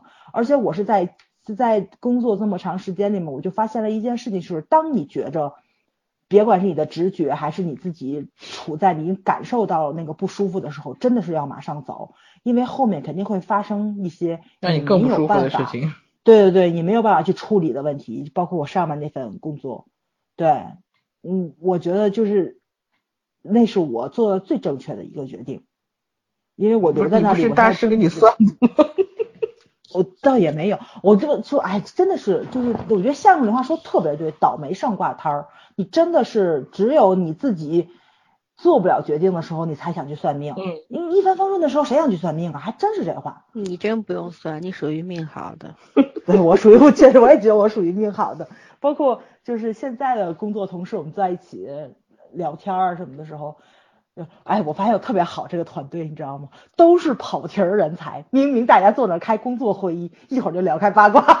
老三愁死了，是吧？拉都拉不回来，又出来了。老三那天问我说：“你跟我聊这个，这是你们工作上的事儿？”我不，其实是开会，但是不知道怎么就聊到那方面去了。唉，我替你们老板感到堪堪忧，你知道吗？就特和谐，你知道吗？就是五分钟说事儿，然后剩下的五十五分钟大家来聊聊八卦吧，就这种。所以，所以就大家我们坐在一起聊的时候，就就真的是发现很多时候就是我们性格真的是很接近，然后想法也比较接近，然后，嗯，呃，我觉得这可能是很舒服一个原因就是大家年龄都差不多，对，就是你没有那个怎么说，你要去迎合的那一方面，哦，真的是太舒服了。很开心，呃，这个是很重要的一件事情，所以我特别无法理解女主的这一点，你知道吧？就是二十年时间真不短了，而且他自己都说了嘛，他这么多年是没有节假日休息的，这个我也无法，我也无法忍受。为了生存，嗯，这是没有办法的，没有办法。对，大多数人是是没有办法像你一样过日子，知道吗？大多数人都是憋屈的，委屈自己去承受那么多，为了一口。可一口饭吃，因为在一个你来到了异乡，然后在一个尤其我就很理解那些来上海谋生的人，不管你有多高的学历或者怎么样，就像我们原先单位里边，说白了，我们这种单位机关单位公务员，最差你也是个事业编，或者说像像我们进我们所的那都是。科研人员说白了就是你是出了这个门你也有饭吃，可是他们的那种危机感是非常严重的。就是你在这个里边，在像我这种本地人，对吧？有车有房有存款，我没有任何焦虑。我觉得，而且我非常有自信，就是我不我不要这份工作，我这样可以活得特别好，可能活得更好。可是他们不行，为什么？他们要在这个地方扎根儿，所以他跟你所有承受的一切是完全不一样，而且是你无法想象的，所以你理解不了是正常的。你想，女主她本身就是一个能力并不高的人，她不是那种什么台南人，对，对，他并不是那种什么才华特别出众，可以在这个万人当中杀开一条血路的人，他就是个普通人，他朝不保夕啊，内心那种焦虑就是我我在受尽。更多的委屈，我也得在这儿生存下去，因为我都三十九了。如果我失去这个，我什么都没有了。对，你想，其实他生活应该蛮简朴，因为他还有一百二十五万的存款，对吧？应该蛮简朴。他虽然工资也不算高，但也因为不是什么大公司，就是个小公司嘛。然后穿着打扮也不是那种特别特别好看、华丽的，也就是得体。我觉得。确实生活很不易吧？他作者蛮仁慈的，没有拍出他那些生活当中要面对的特别多的更不堪的东西。是啊，然后就，但是但是我要说一句，那个为土著们说一句话，就是可是大家职场是相似的，这些土著他遇上的事情，这些土著也会遇上啊。对对，土土著会遇上啊，可是土著可以走啊。就像你一样，我不开心可以走啊。对你有退路啊，就像就像我辞职，我有退路啊，我根本就不怕，我在家待一年我也不怕。第二天晚上睡大街的这种可是啊，因为我有自己的房子，我这我可以每天都吃的很好，对吧？我都吃的血脂高了，对啊，对啊，换调节饮食结构了，就是什么，就就是没有这种。但是我跟我同期辞职的那些同事，他们现在在承受的压力，我也是非常能够理解的，就是那种。他他有高额的房房贷在那边，上海背了几百万贷款，你没有办法去想象那个生活，对吧？他我我这个这个我能理解，对啊，而且这个东西你房贷不管土著还是什么，咱们这一代人承受压力其实是是你像你想一个台南人在台北，他也是飘零的状态呀，扶贫嘛，他也需要在自己给自己挣一套房。台南对台北人来讲就是乡下嘛，你想他回家，他爸他爸妈本来就不同意他去他去台北嘛。那很多人其实都这样的，你像一线城市、一二线城市还好，你就是真的混不下去，你撤回去也还是可以的。可是你那些从小地方来的人，他这辈子梦梦想就是要在大城市扎根呐。对我们也属于二线城市，对，你拉倒吧，你第一批直接第一批直辖市好吗？可是，可是，嗯，老孙来过天津，老孙知还知道，那不一样的，就是说你的感觉和别人看你的感觉是不一样的。对，台南那种小县城，不不台，对对，不是什么？我的意思就是说，你像台北这种城市，是跟上海这种城市比肩的国际城市，你知道吗？这这不是说普通的大城市，而且它就是台南乡下的那种小地方的，又不是什么名家望族，所以他那个落差是很大的，他又不能回去。就这很多很多出，就是说从那种二线城市甚至更更偏远的城市出来打拼的都是这样，你回不去没有办法，因为你要想回去，你得重新适应另外一种生活，那种生活是你一直想逃开的，然后你人到中年一事无成，你再逃回去，你觉得你这辈子可以有多失败？你就想象一下，你回去一事无成，回去面对的那个压力了。叫做这个女主家里边父母都是讲道理的人，而且电视剧里面有没有展现那些邻里啊、相亲啊对她的看法，对吧？都没有拍，但是事实上肯定是存在的。就很温和了，说白了，这个片子其实已经就是你再坚强的一个人，再牛逼的一个人，你回去面对这些的时候，你心里的那个防线也会被摧毁的。其实就是这样，人面就是很怕面对这些，才要留在这个地方，死也不回去嘛。而且很多时候，你想，你这这就是你当初为什么跟爹妈不听爹妈的闹，宁可闹翻，你也不愿意回去的理由。然后最后不听老人言，对那句话了。对，当父母说出那句什么“不听老人言，吃亏在眼前”的时候，你你真的你会很崩溃的。你连反抗的余地都没有。是，就再多的道理，这时候已经说不出口了，也也没法辩论了嘛。就是你当初逃的意义在哪里呢？你你主要不是不是怕别人说，主要是会怀疑自己这人生，你知道吗？是，就觉得自己为什么这辈子所做的这一切到底值不值得？我这付出的二十年，他值不值得？会对自己产生一种质疑吗？所以就是后来他们有人讲说，这个为什么这个这个导演就是把女主写回去做一个普通人挺好的？但当然，他这是一种价值观，我没有觉得价值观错，但是我并不认可他这种价值观，就是说。这可能是属于女主自己的一种想法，但是并不代表她前她之前的拼搏都是没有意义的呀。我觉得这个到最后闭合的这个口子表表述的不是很清楚，反正是，嗯，可能他就作者认为这个就是就是很多人生活的一个走向吧。对我其实理解这作者的意思就是说，你做个普通人没有什么不好的，他可能是想表述这样子，就是。呃，哪怕家乡比较就没有想象中那么完美，但是那个是你可以在那做真真实的，你压力会比较小。这当然也是一种，我觉得也是一种很正常的观点。但是这表达的方式我不是很喜欢。对，就他会让你扣了一个帽子，就告诉你啊，你你回家吧，那个地方才是最适合你的。嗯，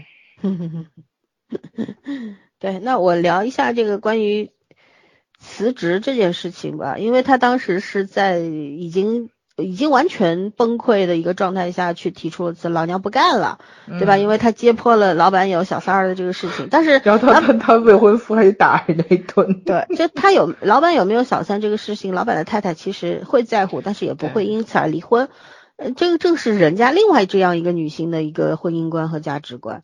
但是呢，女主因为此就是要失去她最看重的一个保障嘛。工作就是保障饭碗，没有这个饭碗，你就只能滚回家。而且他因为这个事情，可能在圈内也混不了了，混不下去。我没有没有一个老板是会喜欢一个这样大嘴巴的特助的，对不对？特助就是要保密。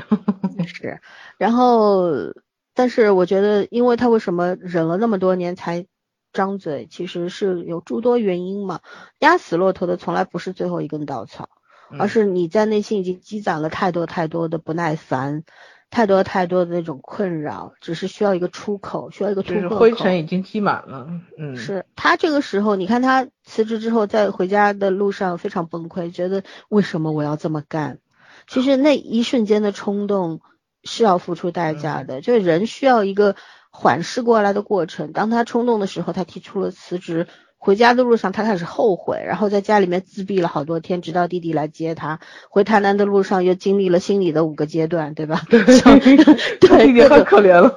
是各种各样的一种自我的开脱、自我的折磨的这样一个过程，我非常能理解，就是人。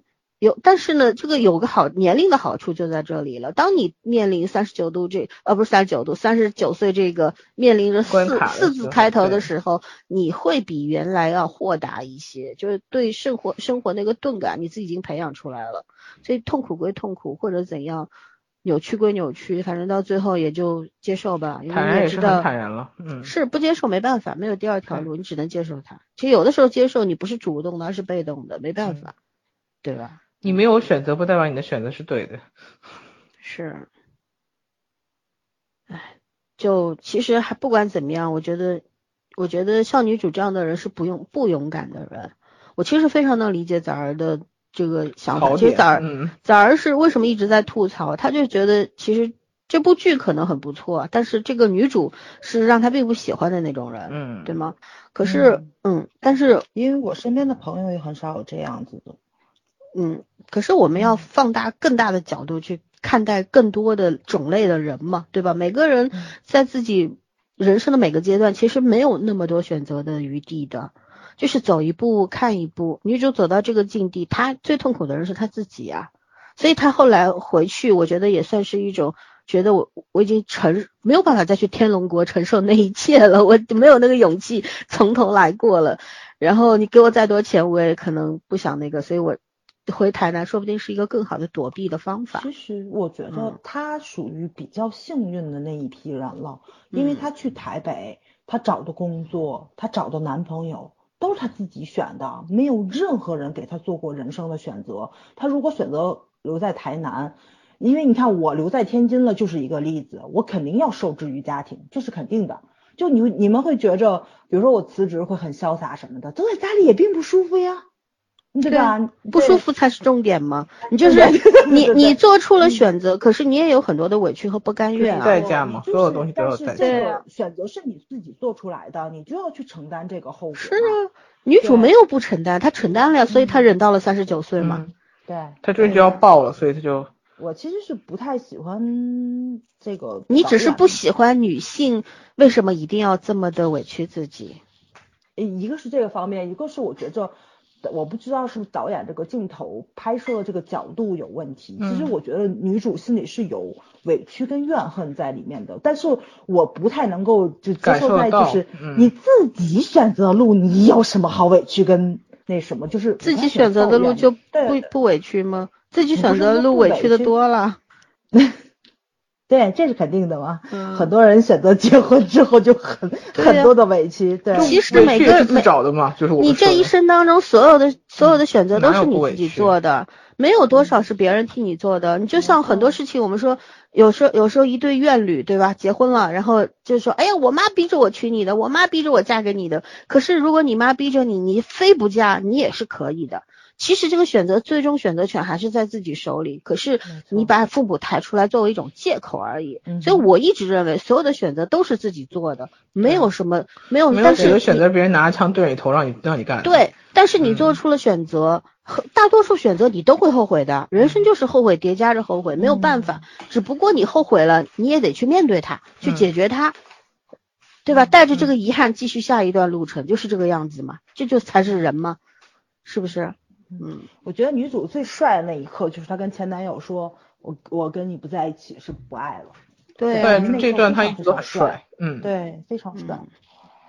其实是男主可能心里还是有那么一点点眷恋在。我觉得男主是女主比较扭捏的性格，对，所以所以他有点不忿，说白了，女主女主是很很了解他。女主说嘛，我这么说是因为怕你还爱我。其实我觉得男主是真的是爱他的，爱他的，嗯嗯。但是你没有发现，就是那个真的情节很搞笑。男人关于这个娶谁不娶谁这件事情，哎，也就是个仪式而已。对他可能就是觉得，既然我需要结一个婚，我妈希望希望我结个婚，希望买了这个房子不会变成一个笑话。那既然我想结婚的那个人不想跟我结婚，那我换一个人好了，就这样。其实我我对于他跑到台南去再去拜祭阿妈，我觉得我特别不喜欢。可能就圈圈之前说还蛮喜欢这个男主的行为，就是觉得他还蛮有教养。可是我就很不喜欢。我不是觉得他有教养，我是觉得他余情未了，你知道吗？对，可是我就很不喜欢这样的，我就觉得你拖泥带水，所以他非常黏糊，所以他俩分手才会是女主提出来的呀，因为男主更不是这种。求婚也是女主求的，男主后来想补一个，不是男主前男友想补一个求婚，也是因为知道要被抛弃了，嗯嗯，就终于有挽救了，对对。其实我觉得你们那个 Mark 挺好的，那当然了，因为我喜欢的十足，对对对对对。那个、那个、那个是真的，我觉得他可能是对他有好感，但是他没，他现在是做出了追求的举动，但是他没有点破而已。哦，那个男生真是很人都这样，就是互相试探。嗯，是啊，这才是我们小时候试探的明示了，已经好吗？但是他没有提出来交往啊，那还是试探。可能戴着戒指了，人家。哎，所以嘛。所以就我我我觉得为什么我们会喜欢看以前的 TVB 啊什么的，不就是因为都市男女就是这样吗？他带着某种 赤裸的神秘感的暧昧。对 我我一直觉得叫赤裸的神秘感，就是你明明看见对方已经为你敞开了胸怀，可是大家就是不愿意明着说，说一定要暧昧来暧昧去。你要往前我就 Tango 嘛，就是那种对吧？你进我退。攀着走嘛。但是一直是贴在一块儿的，追求那种性感的那种那种魅力吧。嗯嗯，男女之间的事儿太神秘了，我不懂，我不知道。太纯情了，还是孩子，你是个宝宝。嗯，我是个宝宝。好吧，我们继续下一个问题吧，说买破房子如何去解读？因为它里边出现了几次说，呃，那个数字和我的存款是一样的，是某种征兆，刚购买。但是这个后面肯定是有很多的原因在那边的，我们可以去想一想那个原因。嗯，来来来，谁先说？我真没什么太大想法，我就真的就是因为这个房地一直在出现嘛。我真以为导演是要做什么了，你你你明白吧？就跟看恐怖片小丑总要拿着个红气球一样，你这是有个什么指代性的什么意义？但这鬼屋真没什么，真没什么特别那个大的一个怎么说呢？符号性、功能性的这么一个，嗯，算道具吗？啊，场景吧，它这个这个场景在，所以我觉得女主买房子这事儿。就这也就算是买买房子吧，我真没深想，我深想的不是他买房子这举动，我深想是这房子有什么意义，但他没有，嗯嗯，芊芊有什么看法？其实这房子，他他们来说，就从小他们就一直认为这个房子是个鬼屋，其实就是内心深处害怕的东西嘛，说白了就是不敢直接去面对的地方。但是后来他说，或者偏偏就买这个房子，一个是他确实很有缘分，就暗示了很多次，然后另外就是说，OK，我成终于成真终于真的长大了，就是我没有什么害怕的，我也知道我内心真实自己是什么样子的了，就我对这个房子也没有什么害怕的东西了，这房就是彻底的一个成长，对我可以面对任何样的我自己，嗯嗯，我觉得我的看法是两个点，一个。恰好买得起，嗯，再贵一点就买不起，对 对吧？第二个，这个地方这个地方没什么人来，嗯，其实就很像托斯卡纳艳阳下那个女主买的破房子一样，房子，对对对，就是这种破房子吧，它远离这个小镇，应该说是在小镇以外的地方，因为它可能这个地方荒凉了很久，你看那个房子多少年没有从它。二十几年没有人住过的地方，对吧？然后也是远离了这个居民区的，那么它比较亲近，这是一点吧。因为带着传说，所以很少人会来靠近，这是另一点吧。还有一个就是圈圈说的，他对这个房子是有感情的。这个房子，你看他在里边掉过书包，然后遗失了那封信，导致娟子姐姐挨打等等，是等等。还有还有就是青梅还牵着他的手去找了书包等等，就有很多的。记忆在这个里边，不管是好的还是不好的，就人可能年纪大了吧，就会怀旧，就会就会去追那个回忆，对吧？想要去弥补，等等等等多种心态吧，导致他就觉得这个房子好像跟我特别有缘。是的，那就那就是他了吧？就不管怎么样，以后我我虽然回来台南，可是我不一定要和父母一起住啊，我有自己的一个地方，而且这个地方你看还不错，对吧？房子以外还有个很大的院子。院子里边也有花啊，可以种蔬菜啊，等等啊。他已经把未来设想好了，就我可以再赚钱，然后把这个地方打造的变成我自己的王国等等。我就觉得这不仅承载了过去，也寄托了未来吧。这个房子对于他来说，是吧？嗯。那好，我们继续下一个，继续下一个，下一个是啥？下一个是，对。这个题目是圈圈提的，过去作为旁观者，现实作为参与者，作品表现的不同方式。这句话我其实没看懂，你先来开个头。嗯，我其实写这句话的时候，我在想就是，嗯，我其实已经把答案写出来了，就是就是他过去式的时候是他作为一个旁观，就是他还做一个未成年的小女孩的时候，他是观察了很多，就是他身边女性的这这这些特点呀、性格啊。他还没有正儿八经的成为一个成熟的稳定的人格，等他长大了以后呢，他自己就成为其中的一员了。然后他怎么说呢？就莫名其妙带了很多当年的那些属性而已。嗯，其实我也不知道我当时在写什么。对，所以我看不懂这句话到底什么意思。其实我已经把那个标题就已经把结果写出来了。对啊，就作品表现他那个观察的角度，他其实过去的那个观察角度就是。怎么讲呢？长大后就成了你了？哎，我我我尝试解读一下这句话吧，不知道对不对，不不知道能不能体现你的想法。什么？你自己说。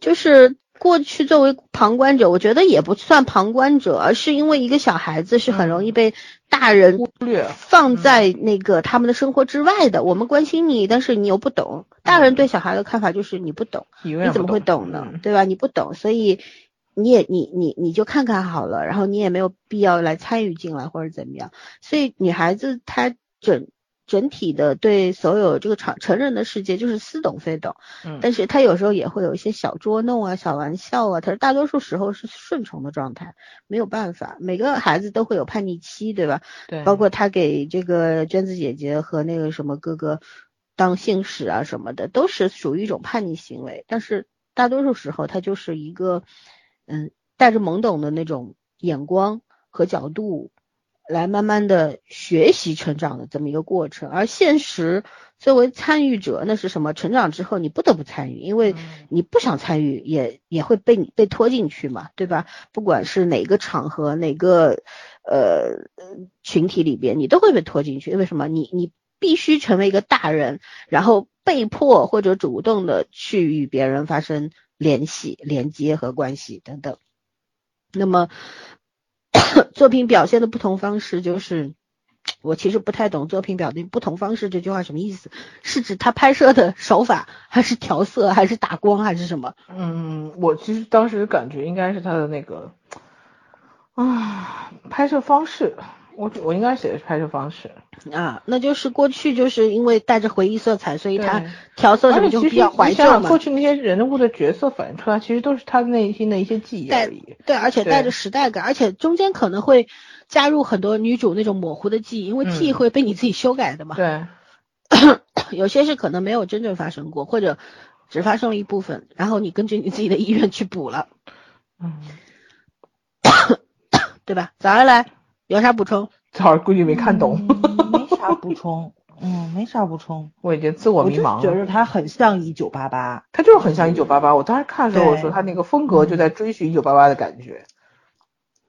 嗯，倒也没有，我觉得他的个人标签还是还是还是很重的，他没有，他只是叙事方法跟那个过去时代的东西跟现在的的那个就是那个怎么说呢？这个真的是我们这一代的比较成长都长起来嗯也都老了。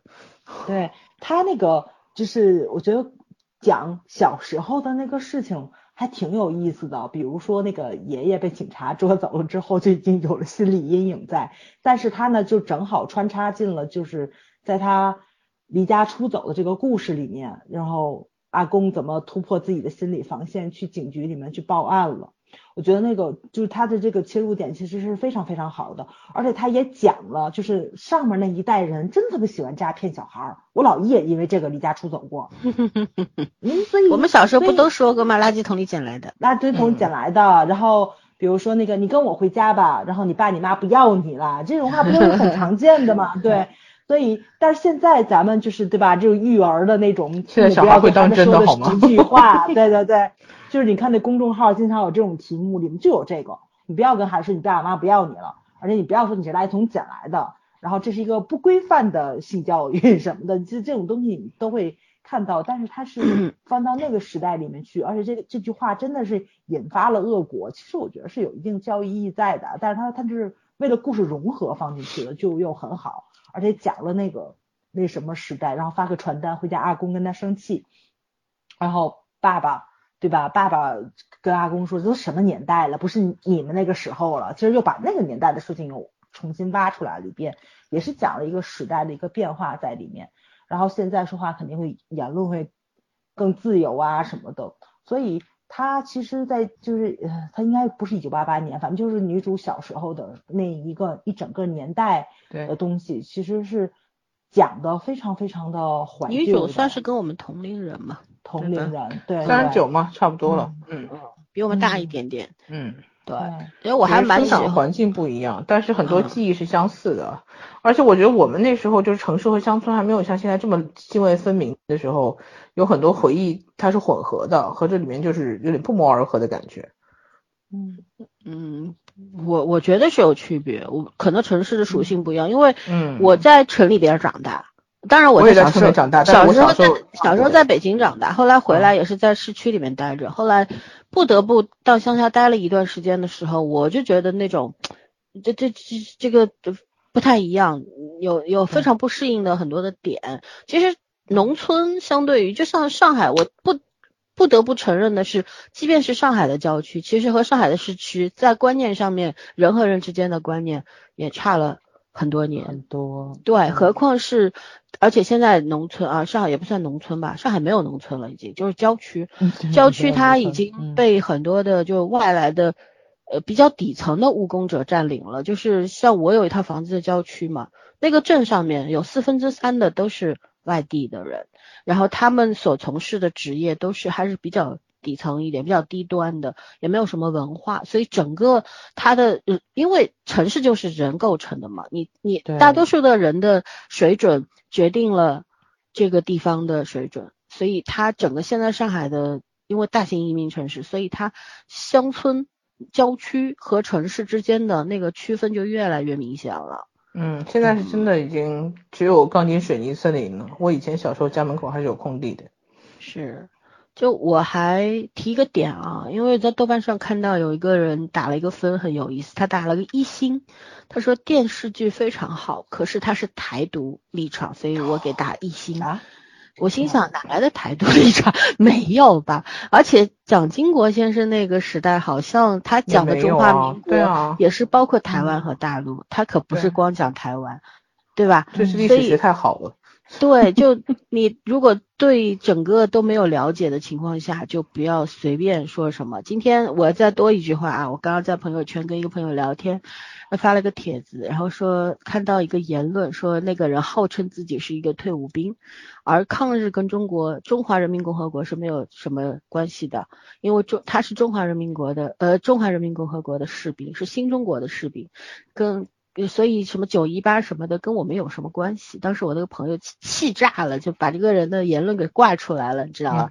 然后我就说，我说这这这人应该没有当过兵，当过兵的话，这个东西应该是不不可能这么去认为。对啊，怎么会写成这样子嘞？对，所谓的爱国抗日怎么会跟我们没有关系呢？那抗日跟谁有关系呢？对不对？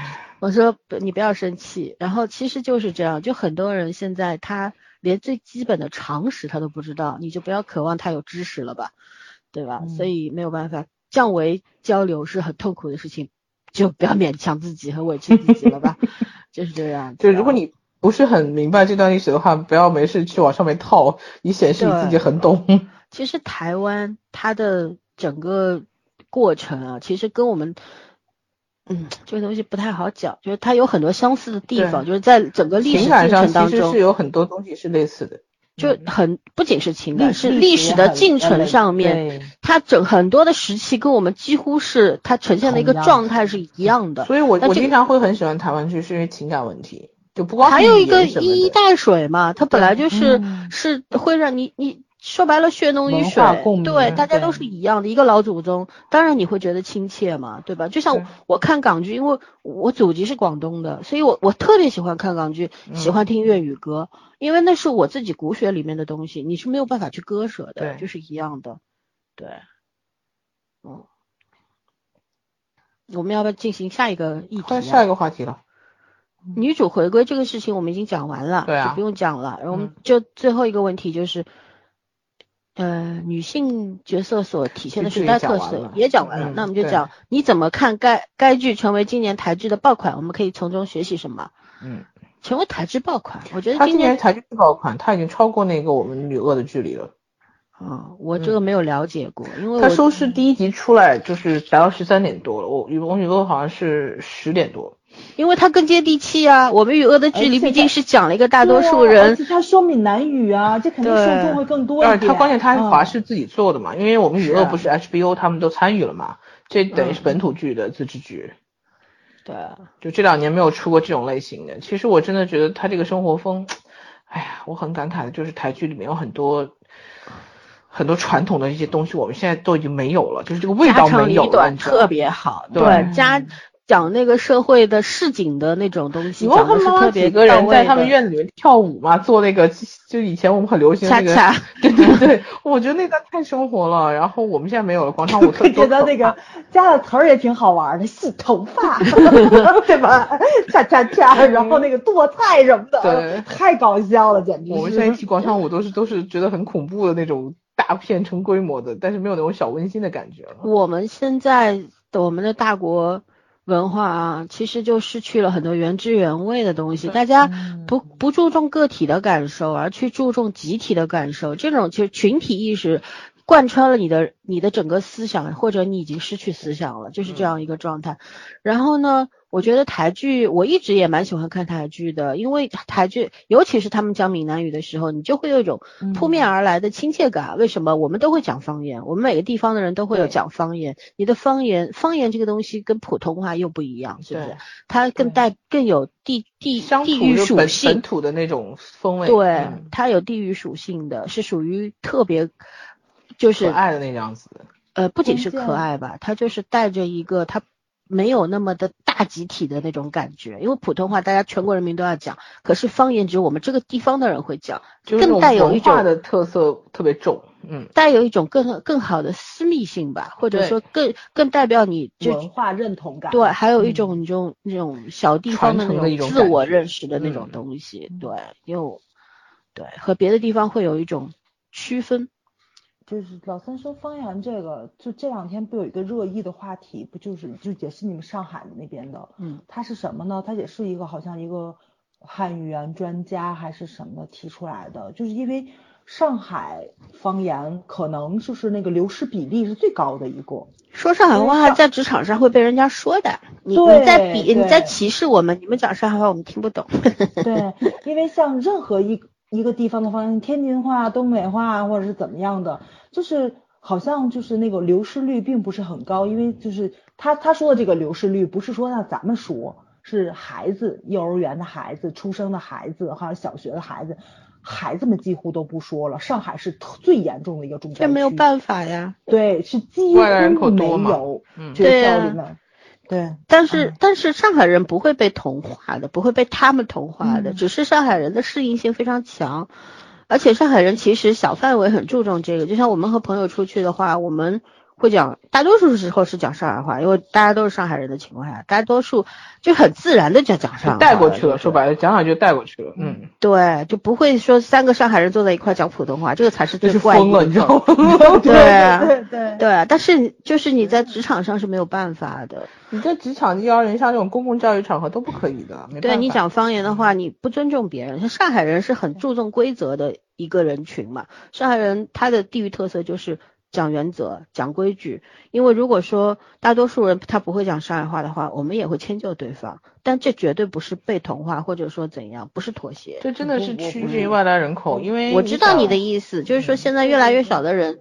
去讲上海话了，其实也不是啦。我觉得专家有的时候也是，他统计数据只能来自于那个普及率嘛。可是我们我们上海有三分之二，应该说至至少一半人是外来人口或者新上海人，你让他们的孩子说上海话不现实呀，嗯，对不对？但是我们本土上海人都会说呀。我现在是我没有看到那个详细的那个介绍什么的，它肯定是有一个大排行，不只是你们上海话，嗯，粤语啊或者什么的，它其实是讲的现在是学校的基础教育其实是不太去给孩子们灌输这种，而家长可能是为了配合学校的教育，也会减少跟孩子说方言的这个几率。家长恨不得跟孩子讲英语现在。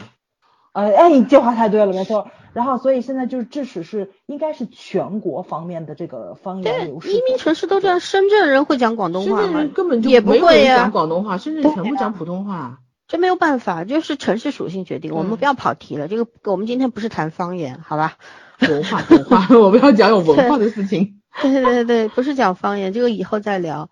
就是说台剧爆款，其实我就觉得最最。反映你民生问题的，反映你人个体问题的，我觉得才会成为爆款。就是就像请回答一九八八，他就是关注个体感受啊，他没有跟你谈国和家，他不跟你谈这个。而且这里边小女孩小阿玲的时候，她写了一篇文章，说她以前以后的理想是做家庭主妇。有一句台词太精彩了，作文里边写的就是，呃，美满的呃有美满的家庭才会有好的国家，嗯，而不是有国才有家，是有家才有国。我们有没有去这样的从这样的角度去思考过问题？没有，因为我们从小到大都被教育着有国才有家，没有大家，哪来的小家嘛？我们从小可是想当年，龙应台提出了一句这个呃叫什么呃叫个体的感受是吧？对，嗯。要更注重个体的感受，被在我们各大媒体被批的体无完肤，嗯是对讲他怎样。可是我觉得那个东西可能就是现在很多人没有意识到，但未来有一天，当大家的生活变得更加不舒服的时候，会意识到，会会想到。也可能在那个之前，我们就已经意识不到个体这个东西的存在了。我们还意识得到啊，所以我们未来就不知道了。你要想我们的群为什么人数一直是？不太多，那就是因为意识到这个问题的人毕竟还是少数，对不对？其实注重个体的问题才是最根本的，而你如果从来一直是被强迫着去接受那种集体才是最重要的时候，我觉得这才是最可怕的，对不对？对，嗯，所以我我。在在台湾这个剧它能成为爆款，因为台湾人其实他的政府也会宣扬说你们要有国才有家，对不对？对政府的要要求都是一样的嘛。可是可是对于老百姓里边有一段不是很有意思吗？蒋经国死了之后，然后说说哎小小女孩说要讲普通话啊，要穿黑衣服，要要这个悼念啊怎样？老师也教育孩子说你们要。要以后要成为有用的人，建设这个国家，秉承先生的意志什么的，怎样？但是你看他们家这 四个老的 在那边嘻嘻哈哈 看看综艺，是不是开心的不得了？我忘记说他他他阿妈那个看包青天看到笑崩笑崩溃了，已经走火入魔，对吧？然后就就觉得你看这个其实就是他虽然这种点他没有点出来，可是就是通过这种细节讲述了很要命的道理，很重要的一个一个。价值观是什么？其实对于老百姓来说，我吃饱饭才是最重要的，对对不对？三，然后对于我们这种平凡的人来说，我们没有大的志向，我就想吃饱饭，每个月拿到工资够我的花费，然后我可以养家糊口，这是我唯一的愿望，然后过太平的日子。可是你非要让我。站在更高的立场上去为大众考虑，你有没有给我给我官当？为什么要去用 用用这个官员的思维方式去思考问题呢？对不对？又不是我的责任。我我一直强调一句话，就是作为屁民，我们没有义务站在。那么更大的场上，更大的角度上去思考问题，或者为他们辩解。人家虽然是根韭菜，但是人家有一颗做镰刀的心，你管人家？不 是我，我就觉得我当然我不管别人怎么样，可是我觉得既然你这样了，那你就不要逼逼叨了嘛，对不对？也不要来拉着别人跟你一样，是吧？谁也不要强迫谁，嗯，这才是这才是真正的文明社会。是，其实就像那个韩剧，其实《请回答一九八》里面，你看大女儿当时宝拉，她当时不是也参加了这个啊反抗学生运动？是，可是她爸爸妈妈也是怕的要死，说你们没你们不要，你不要再去参加了，不要再怎样了。其实站在父家庭成员和父母的角度上来说，安全才是最重要的。嗯，我管你这个变成什么样，翻什么天，换什么朝廷，跟我们有什么关系？对对不对？国它始终那个国，就像我们国上下五千年了，我们一直是中国。对，下半句我就不说了，好吧？对，就很多问题是自己要去思考的。嗯哼，对，我们可以从中学习什么？学习什么？学习学习，踏踏实实的去观察普通人的生活，然后写出接地气的剧本，这就是要学习的东西啊。嗯，你你要拍关于。老百姓的故事，你讲的他妈的都是富二代、有钱人，上个学都要穿名牌，对吧？穷人住的七千块钱一个月的房子，你让我们这些普通人怎么去接受这个事实啊？对呀，现在房租这么贵。对呀，穷的要死了，还还穿着一身名牌，对不对？穷的要死了，住在魔都拥有住着七八千一个月的 好房子。是没有算过房价到底多少钱？我不相信啊！我都你你没有办法在最基本的问题上说服我了，我让我怎么去接受这个故事呢？对不对？你这基础歪掉了，你让我怎么去这个东西怎么成立呢？所有的一切都站在一个就地基没打好，所有东西都是漂浮的。嗯，对，对。哎呀，好好体会生活吧。其实真的，一九八八，我觉得是一个。任何一个国家都可以去复制的这么一个模板，嗯嗯，很好复制。但是其实要拍出来当年的当年的味道，咱拍不了，咱对对对，一九八八拍不了。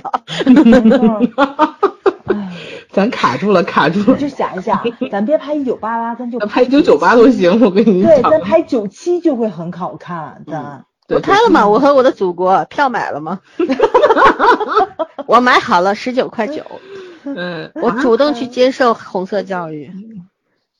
好好看啊！对，那天我买了两张票。呃，第一场看攀登者，第二场看我和我的祖国。攀登者你还要再看一遍啊？你没有在攀登者呀，吴京的那个攀登者，嗯嗯，爬爬山的那个是吧？对，爬珠峰还是登登珠峰那个？对，那个要看的。